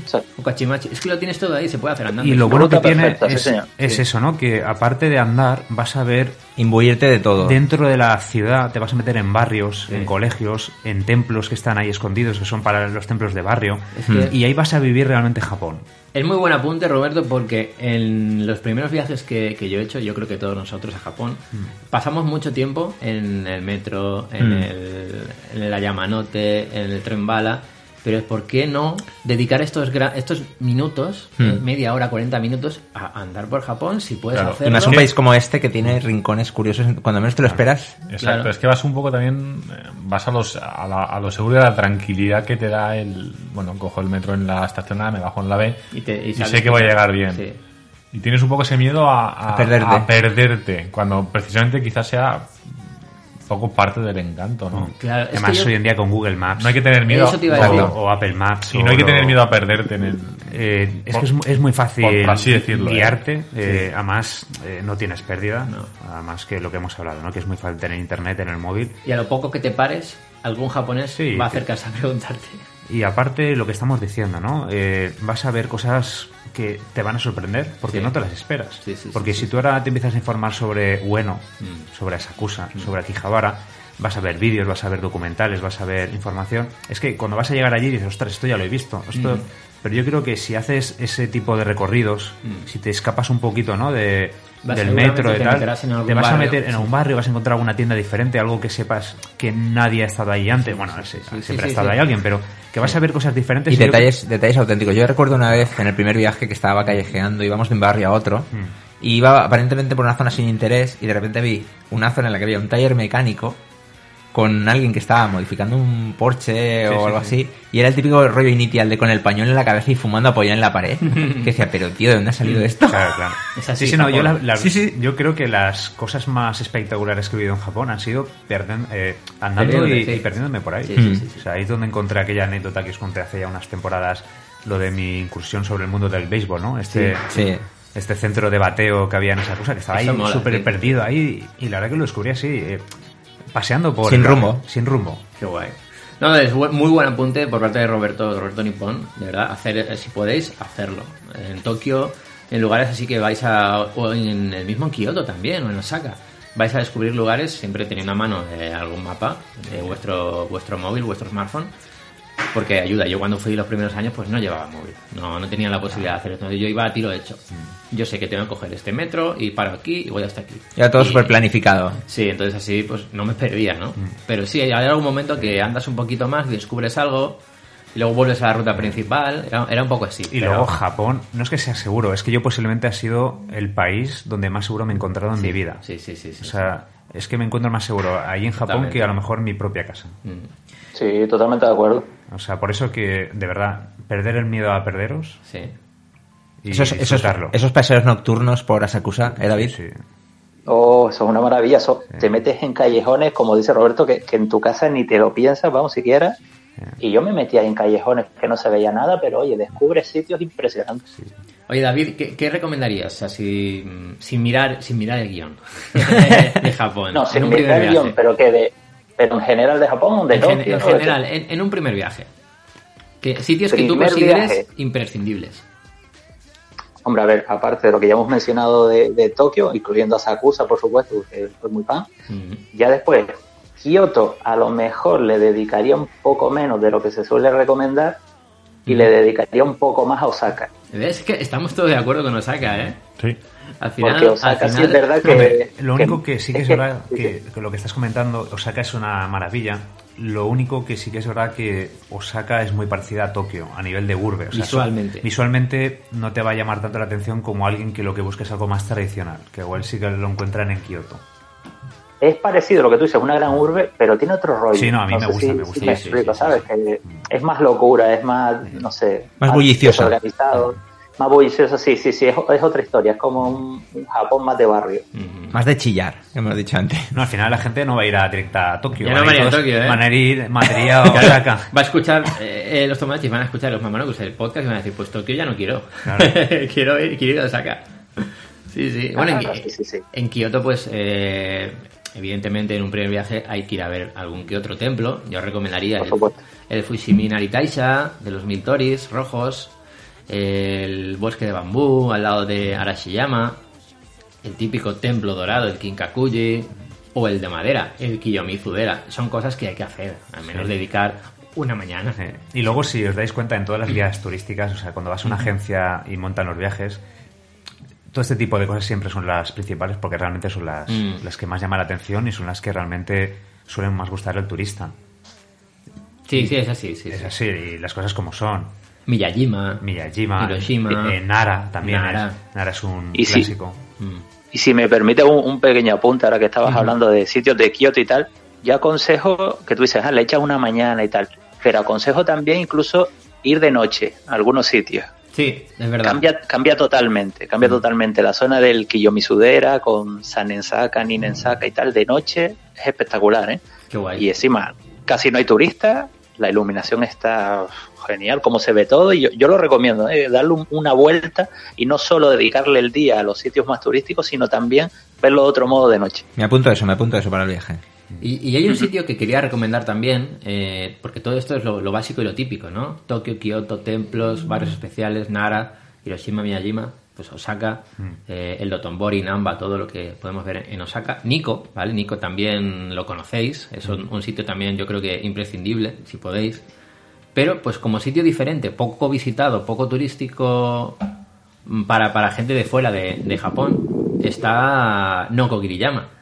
En Nokogiriyama, mm, la verdad que es un sitio que me gusta mucho. Me gusta disfrutar de esa aventura, de cómo llegar, de ir a coger un barco, ir hasta allí.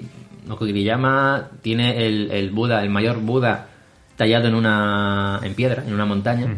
Es espectacular. O sea, ese día, yo, si podéis coger un día para visitar Nokogiriyama, lo, lo recomiendo. Y no vais a ver mucho turista. Es un sitio que, que puede ser un poco secreto. 80-90% del turismo que tienes Sí. es japonés. Es japonés, cada vez se conoce más eh, este lugar, pero de verdad yo lo recomiendo. Y Karuizawa, que es un lugar que también me sorprendió, que es como un sitio de, de- de- de veraneo, de, de descanso para los japoneses, pero que también tiene su encanto, ¿eh? Y tiene un montón de, de sitios de hoteles y de sitios con baños termales, está muy bien. Nokogiriyama y Karuizawa. Y yo otra recomendación que os hago es que algún día no madruguéis, Muy bien. ¿vale? Ahora veréis el porqué. Vamos a ver. Quiero que dormáis bien, Ujú. ¿vale? Os levantáis tarde, eh, tengáis un día de siesta Ujú. y descubráis la noche japonesa. ¿Vale? Porque sí que es verdad que a mí me pasa. Yo cuando viajo, eh, Es que es otra te, parte de- te- te levantas muy Sí. temprano, a lo mejor te levantas Sí. a las 7 de la mañana, te dedicas todo el día a visitar, que si templos, que si museos, que si zonas Sí. turísticas. Porque te agobia no, no aprovechar el tiempo. Claro, llegas a- al hotel, llegas a lo mejor a las 8, a las 9 o a las 10 Sí, sí, sí. y normalmente son unas horas que ya estás fundido, o sea, directamente ya te duermes eh, enseguida, ¿vale? Porque son días muy intensos. Pues yo os recomiendo esto, eh, cambiar un poquito el chip y un día hacer a la inversa. Eh, descansar, echaros siesta, eh, tener un día más relajado y sin embargo hacer un poquito más de vida nocturna, ver esa ese desenfreno ¿no? que tienen los salaryman cuando van a un izakaya, Mm. por ejemplo, eh, ir a restaurantes, buscar restaurantes de, de, de lo que queráis, ¿no? de Mm. cualquier, luego iros a un bar nocturno, eh, un bar de jazz, un bar en que haya música en directo. Qué guay, ¿eh? Me lo está sí, pintando sí. muy bien, ¿eh? Eh, yo, por ejemplo, ahora ya no, pero cuando era más joven, ¿no? Cuando fui, eh, pues también busqué alguna discoteca, algún club. Más que nada para que veáis un poquito ese Japón de noche, que, que es muy diferente a lo que tenemos. Porque nosotros, cuando pensamos en los japoneses, pensamos en gente muy correcta, ya. muy. Ya, pero de noche es otra cosa. De noche la gente se toma unas Kirin Sí. Sí. y unas Asahi. Ves ves distintas caras. Y, y la gente se anima. Y eso, la verdad, que es algo que la gente no suele ver en los viajes. Es verdad. Es y yo os lo recomiendo. O sea, que Igual la, zona, igual la zona de Shinjuku en Golden Gate, por ejemplo, ¿no? Con los locales estos... Sí, yo por ejemplo, Tan- tan Si- auténticos. Shibuya de noche es una zona. Mira, os voy a decir un sitio que para. Mira, es uno de mis sitios fetiche, un sitio que me lo guardo siempre para mí, pero mira, esta noche lo voy a compartir con. Digo, esta tarde lo voy a compartir con Toma ya. los, los Tomodachi. Venga, va. Es un local que está en Shibuya, que está muy escondido, que se llama Coins Bar. Coins de, de monedas. Sí, Coins Vale. Bar. Ostras, me lo apunto. Coins Bar. ¿Vale? Es un local que hay que bajar las escaleras, ¿vale? Sabéis que en Japón los locales no suelen estar en... No se ve a primera vista, No, ¿no? se ven a primera vista, No. suelen estar en las alturas o en los subterráneos. Ujú. Pues este está en un subterráneo, está en la zona de Shibuya, está un poquito apartado, tampoco es que esté mucho, pero Sí, sí. nada, en 10-15 minutos andando puedes llegar.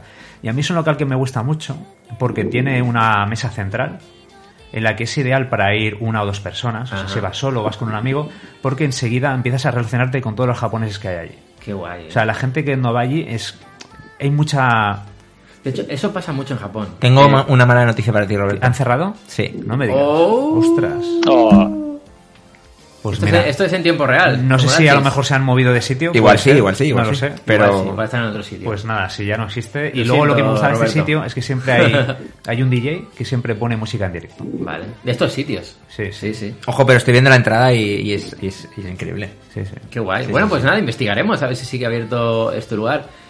Eh, y, y bueno, vuel- volviendo al tema de, de- de investigar y de caminar, y es, esa sí que es la recomendación ya de- definitiva. Si podéis, eh, yo me cogería un día sin prisas, porque entiendo, y es muy normal, que la primera vez que vais a Japón queráis ver cuanto más posible. Hmm. Pero si conseguís tomaros un, tomaros un día tranquilos, de ver el día a día de, de Japón, de salir tranquilamente por la mañana, ir a desayunar. Me voy a, voy a andar un poquito, a ver. A ver, a ver que parque hay. este, de camino a no sé dónde. Sí, o, o voy a correr un poco, como hicimos tú y yo, ¿no? Sí. Hicimos un día que fuimos a correr, luego Sí. a desayunar, y luego ya hicimos el, el día completo, ¿no? Mm. Pero bueno, si podéis coger un día así más tranquilitos, vale, sabiendo un poco lo que vais a ver, pero sin presión de tiempo. Sin agobiarte. Sin agobios de tengo que ir corriendo al tren bala porque me, lo he, me he sacado el billete a las 10 y 37 y tengo que estar ahí.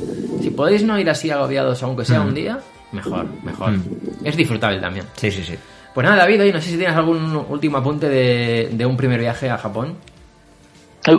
No sé si para un primer viaje, pero una cosa que sí tengo ganas de hacer en, en algún viaje que tenga así un día libre y tal, es solamente subirme al metro, bajarme donde me dé la gana, aunque no tenga ni idea de dónde es, Ay, ay, ay, ay. y, echar, y echarme a caminar. Oh, qué a ver guay. qué encuentro. Claro que Ostras, sí, qué bueno. claro que sí.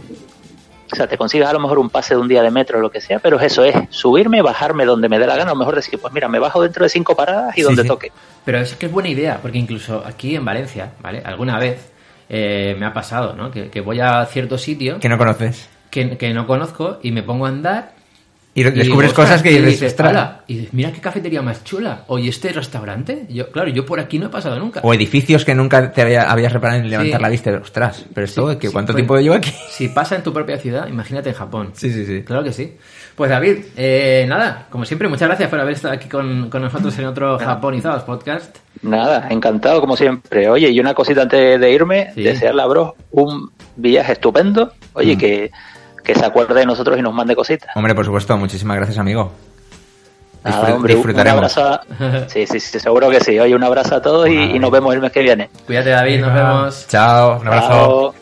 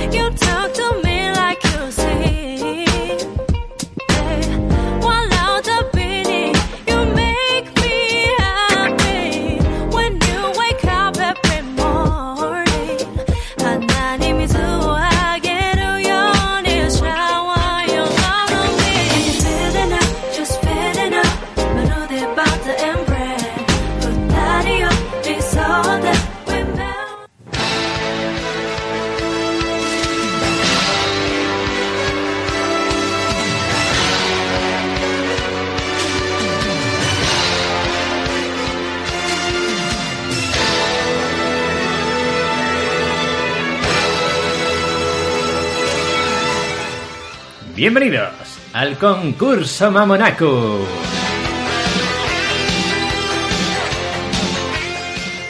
Y es que el concurso Mamonaku no se va a ir nunca de Japonizados Podcast. ¿Estáis preparados? Sí, sí, sí. no, en serio, continúa el concurso Mamonaku y atención que Oye, Jaime Massa. Jaime, Jaime. hay que recordar las normas, ¿vale? ¿Cómo Roberto va? Des. Hola Roberto. Sí, participantes. Roberto, Ah, sí. Roberto Nipondes. Redick, Ujú. ¿Estás preparado? Bueno, todo lo he preparado como está, que es poco, y, pero y- bueno. y Bros, nuestro campeón, está número uno de forma indiscutible. Así que se ha emocionado, se ha emocionado. Eh, quedaos, quedaos atrás porque vais a emocionaros, ¿vale? Entonces cuando digáis Kumamon, ya sabéis que para participar tenéis que gritar Kumamon. El primero que grite Kumamon, yo le daré paso y dirá el nombre de la canción. No hay que levantar la mano. Pero, El nombre de la canción. No, espera. ojo, que hay novedad. Decís de qué es, ¿vale? ¿De qué es? Yo no digo nada. ¿De qué es? Puede ser cualquier cosa. Puede ser anime, puede ser peli, puede Vale, ser vale. videojuego. Pero no será mejor levantar el mano. No, El mano. Hay que gritar Kumamon. Es que a lo mejor Kumamon. Porque yo no lo veo. Gritamos tan fuerte que a lo mejor a los oyentes les cansa. Les asusta, ¿no? No, no, es igual, es lo que hay. es lo que hay. Gritáis Kumamon desde atrás. Kumamon.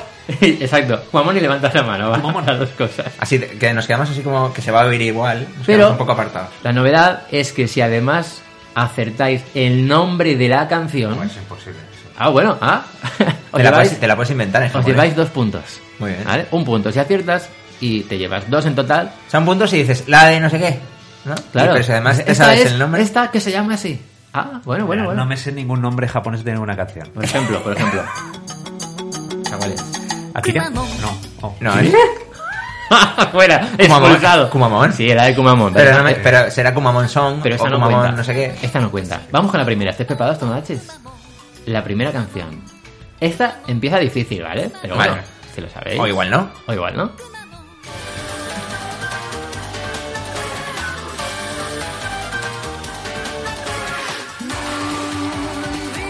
Kumamon. Vale, bros. Bayonetta. Bayonetta, mm, sí. Pero ¿cuál de los dos? ¿El primero o el segundo? El segundo. ¿Sabes el nombre de la canción? Eh, Fly Me to the Moon. No. Lo siento. ¿Tienes un punto? ¿Tienes un punto? Ah, la canción es Moon River. Lo has dicho, lo has dicho. ¿eh? Ah, muy bien. Moon River, Moon Vale, River. vale. Es Bayonetta 2 Fly Me to the Moon sale en la, en la primera Es parte verdad, de es verdad. Es como una serie. Correcto. Vale. ¿Lo sabíais por aquí? No. Me- No, la canción sí que la he escuchado, pero. Yo no, yo ni la había escuchado. La siguiente. Venga, va, la pongo ya, no digo nada. Kumamon. Basta ya, bros. Usted No, no, me digas que no lo sabéis los demás. No. Y Tomodachi, vosotros lo sabéis, mira, mira.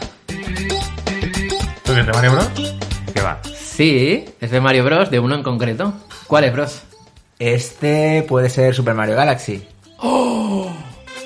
No. Ojo que podéis, Ah, ojo, ya. que, ojo que podéis. La No, sé, no, la sé, la mamón. sé. Se rebota. Se rebota, Roberto. Eh, no lo sé seguro, pero Super Mario Sunshine. No, no, no, no. no, no. Ya la sé, ya la sé. ¿Quieres probar, Reddick? No tengo ni idea. Yo- yo- el, el único Mario que he jugado es el de Game Boy. O sea, ese no es. Ese ya te digo yo que Bueno, no. pues vuelve Bros a participar. Super Mario 64. Sí, señor.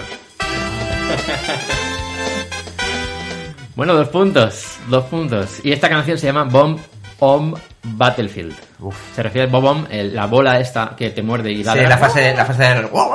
Esa, esa, Que esa. se veía esa, así esa. como de fondo. Bueno, pues a ver, hay posibilidad de remontar y de ganar, ¿eh? Imposible. Vale, hay posibilidad. Siguiente canción. Preparados, ¿eh? Que está, está el nombre, hasta lo sabéis y todo. Kumamon. Yo sé, yo la sé. Kumamon, joder.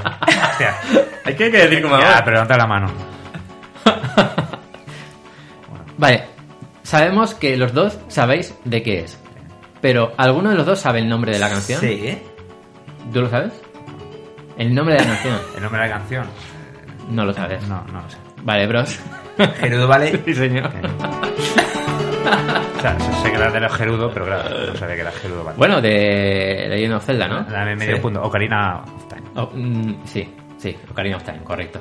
Te doy, te doy, un- va, te doy un punto. Dice, dame medio punto, cariño. Venga, te, te doy un punto, te doy un punto, porque has dicho Ocarina of Time. Vale, vale, vale. Tres puntos, bros. Un punto, Roberto. Cero puntos, Reddick. Él tiene cuatro. Acerta el nombre. Ostras, cuatro puntos, ¿eh? Es verdad, es verdad, sí, sí. Pues nada, cuatro puntos, Es bros. inalcanzable. Siguiente, siguiente canción.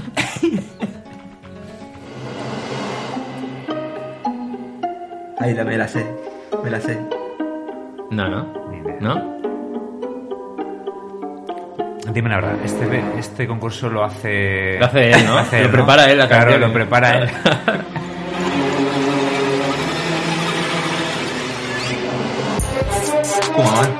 Eh, ha sido la clave ese momento, ¿eh? Adelante, bros. Esto es GTA 4. Sí, señor. Vale, cinco puntos. Es que esas reminiscencias del este. Claro. Hay posibilidad de remontar todavía. Me quedan canciones, ¿eh? Vale, vale. Siguiente. Esta es bastante friki.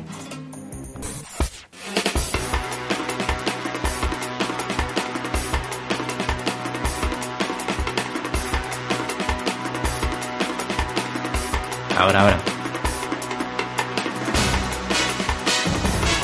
¿No? ¿No? ¿Nadie? La he escuchado alguna vez, pero ahora Es que no estoy por quitarla porque la va a adivinar Bros. No, pero la he escuchado alguna vez, pero no recuerdo ahora. Ahora, ahora. ¡Ya! ¡Comamón!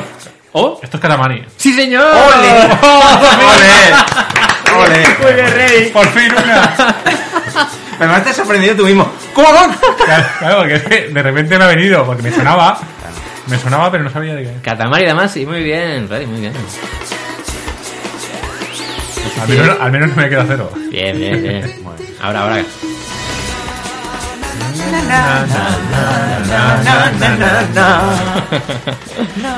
Venga, venga. que- venga, Ojo, eh, estáis empatados, eh.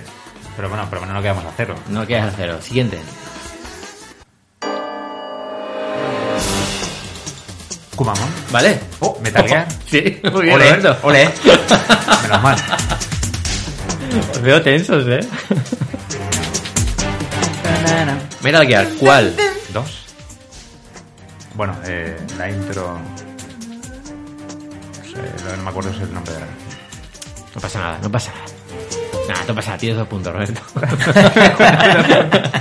Venga, va, siguiente, ¿Cómo- cómo siguiente. era? Dime el nombre de la canción. eh. Bueno, tema principal, Metal Gear Solid. Del 1, PlayStation. del 1. Ah, es del 1. Es del 1. Kumamon. Ok. Eh, Sonic, Green Valley Zone. Joder, macho, friki. Green Hill. Green Hill. va- No, entonces no. no Un punto, el un punto. un punto. bueno, ¿cuántos puntos tienes? ¿Muchos? ¿Cinco? ¿Cinco?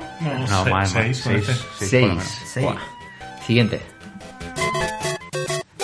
Kumamon. Kumamon. Bueno, ¿Vale? Super Mario Bros. Correcto. Bueno, y la canción. Pues era Super Mario Bros. canción. Venga, te doy dos puntos. Super Mario Bros. Super Mario Bros. Tienes cuatro puntos ahora, ¿no? Más o menos. Un Vale, poco- tienes cuatro puntos. Son un poco dudosos, pero. Pero Mira, ahí, estás ahí.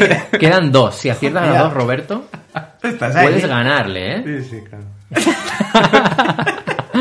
Venga, ya. Hay un poco de complot aquí. Eh, Kumamon. Ojo, ¿eh? Oh, Eh, The Legend of Zelda. Sí, señor. Ocarina of Time. Señor, sí, señor. ole, ole. Ojo, eh. Y la canción es. Ni idea, ¿eh? eh, Irule. No, da igual, da igual. Irule. Oh, Sí, yo lo sí, sé, sí, yo lo sí, sé, yo lo sí, sé. sí, sí. Irule, no sé qué. Irule FM. Sí, Irule, tema de Irule. Dos puntos. Oh, ¿Eh? ¿Eh? ¿Estáis empatados? Hostia. sí, sí, sí. Ojo, ¿eh? Ha habido un poco de Ojo, to- ha habido un poco de tongo, pero mira. Sí, sí, sí. Queda Hay una- que de la emoción, hay que de la emoción. Queda una canción. Claro. Hostia, el desempate. Sí, sí, sí. Hostia, te imaginas. Pues se la puede llevar Reddick y... Y, y joder, y joder el juego, ¿no? Pues ahí va. Uy, puta ya. Kumamon. ¿Sí? Esto es Super Mario. Sí, correcto. Super Mario, vale. Es un Super Mario. Pero... Hasta ahí estamos todos de acuerdo. Esto es un Super Mario Kart. No. Ver, Siguiente. da- dale volumen. Siguiente. Que este no juega en la vida. Era un Super Mario en 3D, muy guay. Kumamon. Kumamon. Sunshine. Sí. bueno, pues Tomodachi se ha vuelto a ganar, bros, con 7 puntos, Bueno, creo, pero ocho. No, no, pero estaba ahí, estaba ahí, ¿eh? una Sí, muy remontadilla muy ahí un poco. Algún día ganarás Reddick, no pasa nada.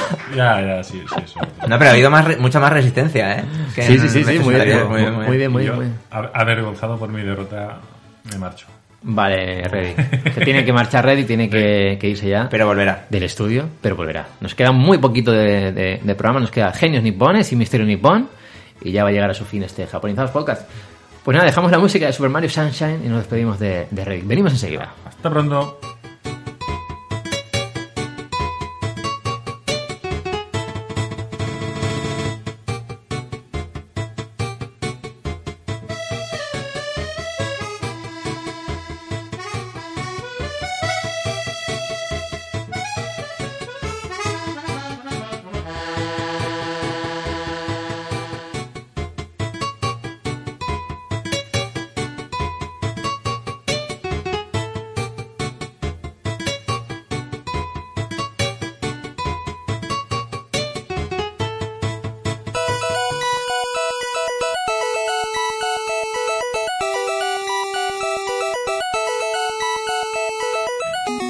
Si me hubieras puesto esta canción, te lo hubiera dicho, porque esa es la del Gradius. Muy La bien, ole, 1. ole. Muy bien. Vale, pues, ¿cómo, cómo era la... ¿Qué había pasado? Ha ganado Roberto. No, no, no, no, pero la verdad que por lo menos me siento que he podido pelear un poco la victoria. Otro día, otro día pondré canciones así retro. No, te voy a mandar una lista Vale. de canciones. Me la mandas para ir Como, como la que le mando yo. En, en- en un sobre, ¿no? En un sobre. No, sí. Ay, Tomodachis. Sobre negro. Hay, hay que practicar más. La verdad que debería escuchar más canciones. Está guay, está guay. Sí, no, la verdad que no lo practico, pero igual. me lo que tenéis que hacer es poner top de anime, top de no sé qué, y seguro que alguna de esas sale. bueno, pues estamos en, en Genios Nipones y la canción de Gladius está sonando en honor, eh, en recuerdo de Kazuhisa Hashimoto, porque, bueno, queríamos hacer un pequeño homenaje a este, para nosotros, genio nipón, porque es una persona que marcó nuestras vidas, ¿no? Y, y que lamentablemente pues no sabíamos mucho de él hasta su fallecimiento hace, hace muy poco, el pasado 25 de febrero. Anda. Eh, el- el- bueno, fue anunciado por un amigo suyo, el compositor Yuji Take- Takenouchi, y para quien no lo sepa, Kazuhisa Hashimoto fue el creador del famoso código Konami. ¿Sabéis el código Konami? Arriba, arriba, abajo, abajo, derecha, izquierda. Izquierda, derecha, izquierda, derecha, izquierda, derecha, vea. Vea. Entonces, bueno, eh, y, seguro... y, y Star y Select a la vez, ¿no? Era algo así. Depende, de- depende del juego, depende de. Sí, sí, en algunos solamente al acabarla, al darle a la A, se activaba. En otros sí que tenías que apretar el Select y Start, depende, ¿no? Sí, yo recuerdo que en el Contra de la Famicom Sí. te daban vidas, un montón de Contra, vidas, sí, sí, sí, 99 sí, sí, vidas sí, creo sí, que te daban, Contra. era una locura. Yo la primera vez que, que usé este, este truco, este truco, fue en el International Superstar Soccer Deluxe De la Super. de la Super. Esa mítica banda sonora también. es brutal, ¿eh? Pues el truco lo que hacía es que cambiaba a los árbitros por perros. Anda. Y eran perros y sacaban la tarjeta amarilla de la boca. Se les salía la tarjeta amarilla o la roja, ¿no? Pero eran perros humanoides. No, no eran perros. ¿Perros? Perros, perros. Pero como hacían la animación de que se sacara el... Ah, el, el perro agachaba la cabeza y al levantarla. Ah, y le- ah, vale, y la levantaba. le sacaba, salaba- salía la, la tarjeta amarilla o la roja de la boca. Entonces, si te expulsaban con tarjeta roja y ibas corriendo, el perro te perseguía. El perro te pegaba un bocado en el culo, ¿no? pues sí, sí, Kazuhisa Hashimoto. eh, bueno, la verdad que es eh, alguien que, que- que, pues ha sido muy importante, ¿no? En- Gente, en gente que te toca el alma y no, y no eres No lo consciente, sabes. ¿eh? Sí. Gente que está ahí en, en la inmensidad de la, del bullicio de Sí, la sí, gente sí, y no, sí, no sabes sí. quién es, realmente. Pues es una pasada, ¿eh? Porque eh, todos hemos usado, ¿no? Este truco en alguna vez. Mm. Este truco o este código, llamado código Konami, que, que bueno, también lo podemos llamar código Hashimoto a partir de ahora, ¿no? Porque es un- lo hizo él, lo hizo él. No pensaba el código usarlo, o sea, que, que fuera público. Mm. Lo pensó como un código para él, Interno, a lo interno, mejor, para, para, para programadores, desarrolladores. para probar los juegos, para pasárselos de forma rápida, para probar que todo esté bien. Entonces te hacías inmortal o te ponías muchas vidas pues para seguir ahí probando el juego. Pero en, pues, algún momento testeando. eso salía de ahí, ¿no? Y se, se decía del boca a boca. decidió dejarlo. Mm. No dijo nada, no Mm. dijo nada a Konami y, y lo dejó. De hecho, la primera vez que salió fue en el Gradius, en el año 86. Y, y bueno, pero ¿qué- ¿quién fue? Eh, Kazuhisa Hashimoto. Fue un desarrollador de, de videojuegos. Empezó a trabajar en el año 81 en Konami tras acabar la universidad. Y sus primeros trabajos fueron los de ayudar en el desarrollo de, de placas de circuitos, de los arcades de, de Konami. Eh, trabajó también en, en el Track and Field, el Ajá. de la Nintendo, el de las Y Olimpiadas. supongo que en el arcade también. Sí, sí, sí, él estuvo trabajando. El machacabotones. Vaya, vaya pasada, ¿eh? El juego. Yo anda que no me han hecho callos ahí en ese juego. Y, y bueno, pues este fue uno de los primeros juegos en los que trabajó Hashimoto, junto con otro empleado de Konami. Participó también en el desarrollo de, de Gradius en, el en un equipo formado por, por cuatro Tomodachi, he puesto aquí. y también ayudó en el desarrollo de los Goonies, ¿eh? de Nintendo. Eh, o The Legend of the Mystical Ninja. Qué juegazo. Juegazo, me encanta, me encanta. juegazo. O el International Superstar Soccer Deluxe, que he puesto hace un momentito la, la canción. Y, y bueno, pues eh, simplemente queríamos mm, hacer este pequeño Homenaje, ¿no? homenaje a, a este gran genio nipón que, que, bueno, que nos han marcado tanto. Y este código Konami o código Hashimoto que, que se sigue usando en el mundo del videojuego. Hay juegos como Metal Gear, Castlevania, las Tortugas Ninja, el, el Dance Dance Revolution, el de bailar en la, en la alfombrilla, que, que se sigue usando. Así que nada, pues eh, desde aquí un fuerte abrazo a Hashimoto, que, ha sido muy importante en el mundo de los videojuegos. Hasta siempre. Hashimoto.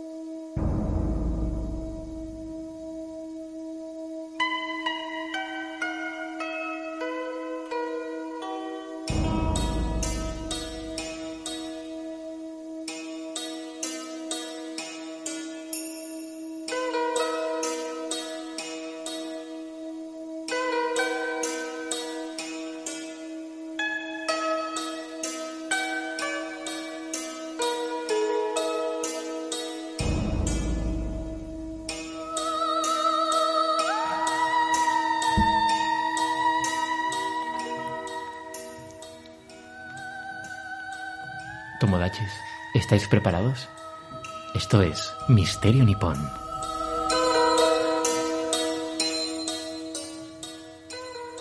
Érase una vez un viejo que tenía un gran bulto en la mejilla derecha. Un día se quedó hasta tan tarde en el bosque cortando leña que se vio obligado a buscar un refugio para pasar la noche, cosa que hizo en el hueco de un árbol.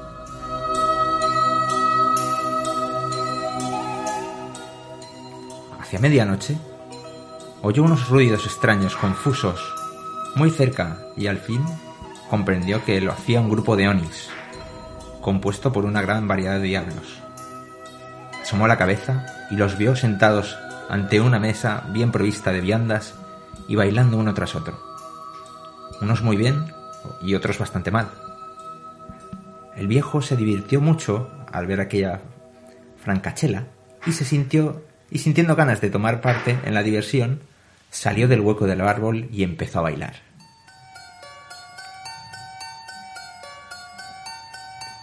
Los diablos se asombraron ante aquella aparición, pero les encantó que un ser humano les acompañase sobre todo al observar la habilidad con la que el viejo tenía para el baile.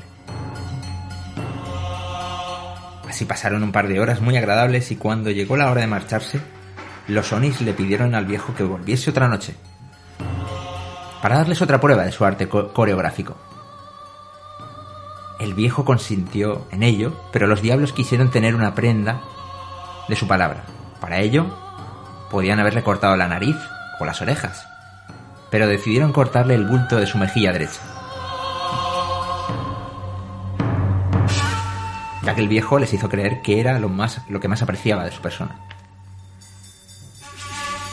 Cuando el viejo regresó a su aldea, la gente se asombró al ver que ya no tenía el bulto en la mejilla, y la historia no tardó en circular por toda la comunidad. En la misma aldea vivía otro viejo que tenía un bulto en la mejilla izquierda. Al enterarse de la maravillosa historia, deseó que los diablos también le estirpasen el bulto. A la noche siguiente subió a la montaña tal como su amigo le había dicho que hiciese, y aguardó la llegada de los diablos. Esto, estos no tardaron en presentarse y empezaron a comer, a beber y a bailar. El viejo salió tímidamente del hueco del árbol y trató de bailar, pero no era un buen danzarín, y los diablos pronto comprendieron, a causa de su torpeza, que aquel viejo no era el mismo de la noche anterior. Se enfadaron mucho y dialogaron sobre qué decidir, qué, podían hacerle para, para que pagara por su osadía. Finalmente determinaron pegarle el bulto que había quitado a la mejilla derecha del primer viejo. Qué De modo, espera, de modo que el viejo que tenía el bulto en la mejilla izquierda tuvo de repente otro bulto en la mejilla derecha. Por lo que volvió a la aldea con el rabo entre las piernas, como suele decirse.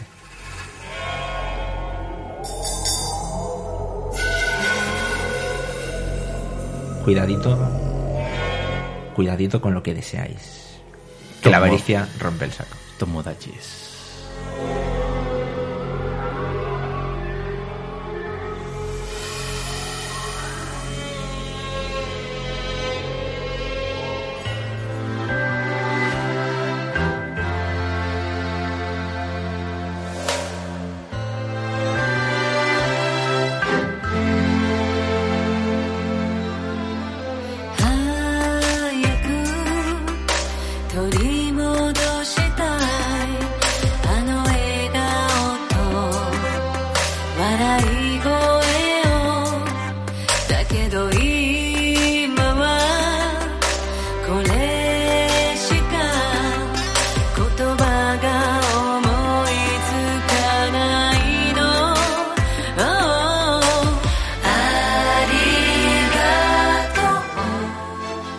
う」Arigato.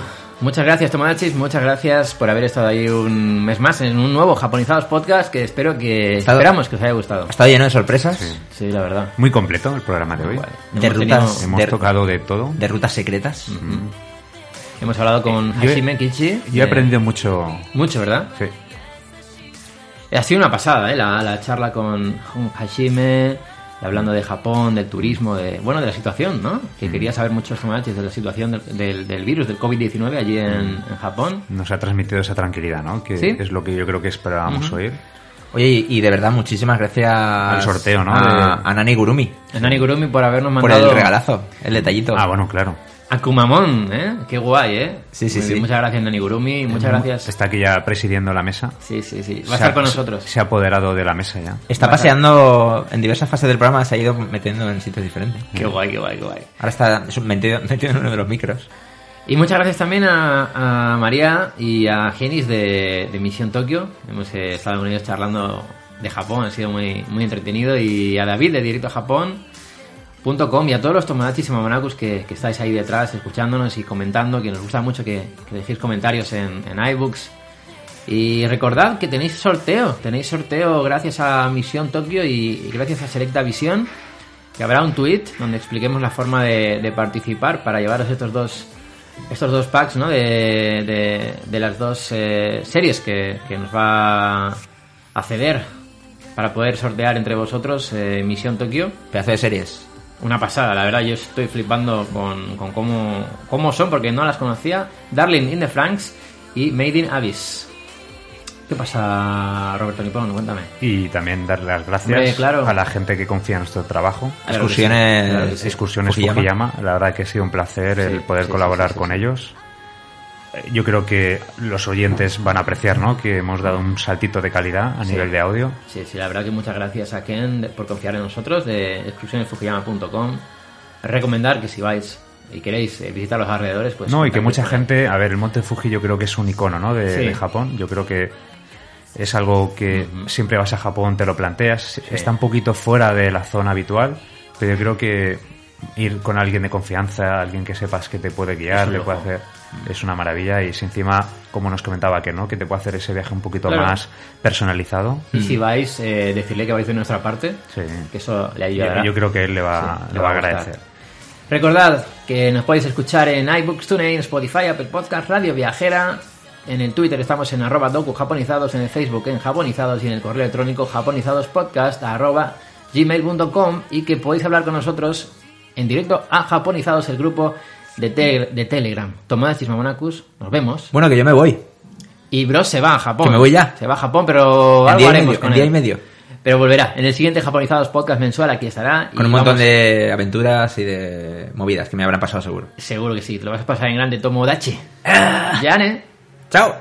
Chao, chao.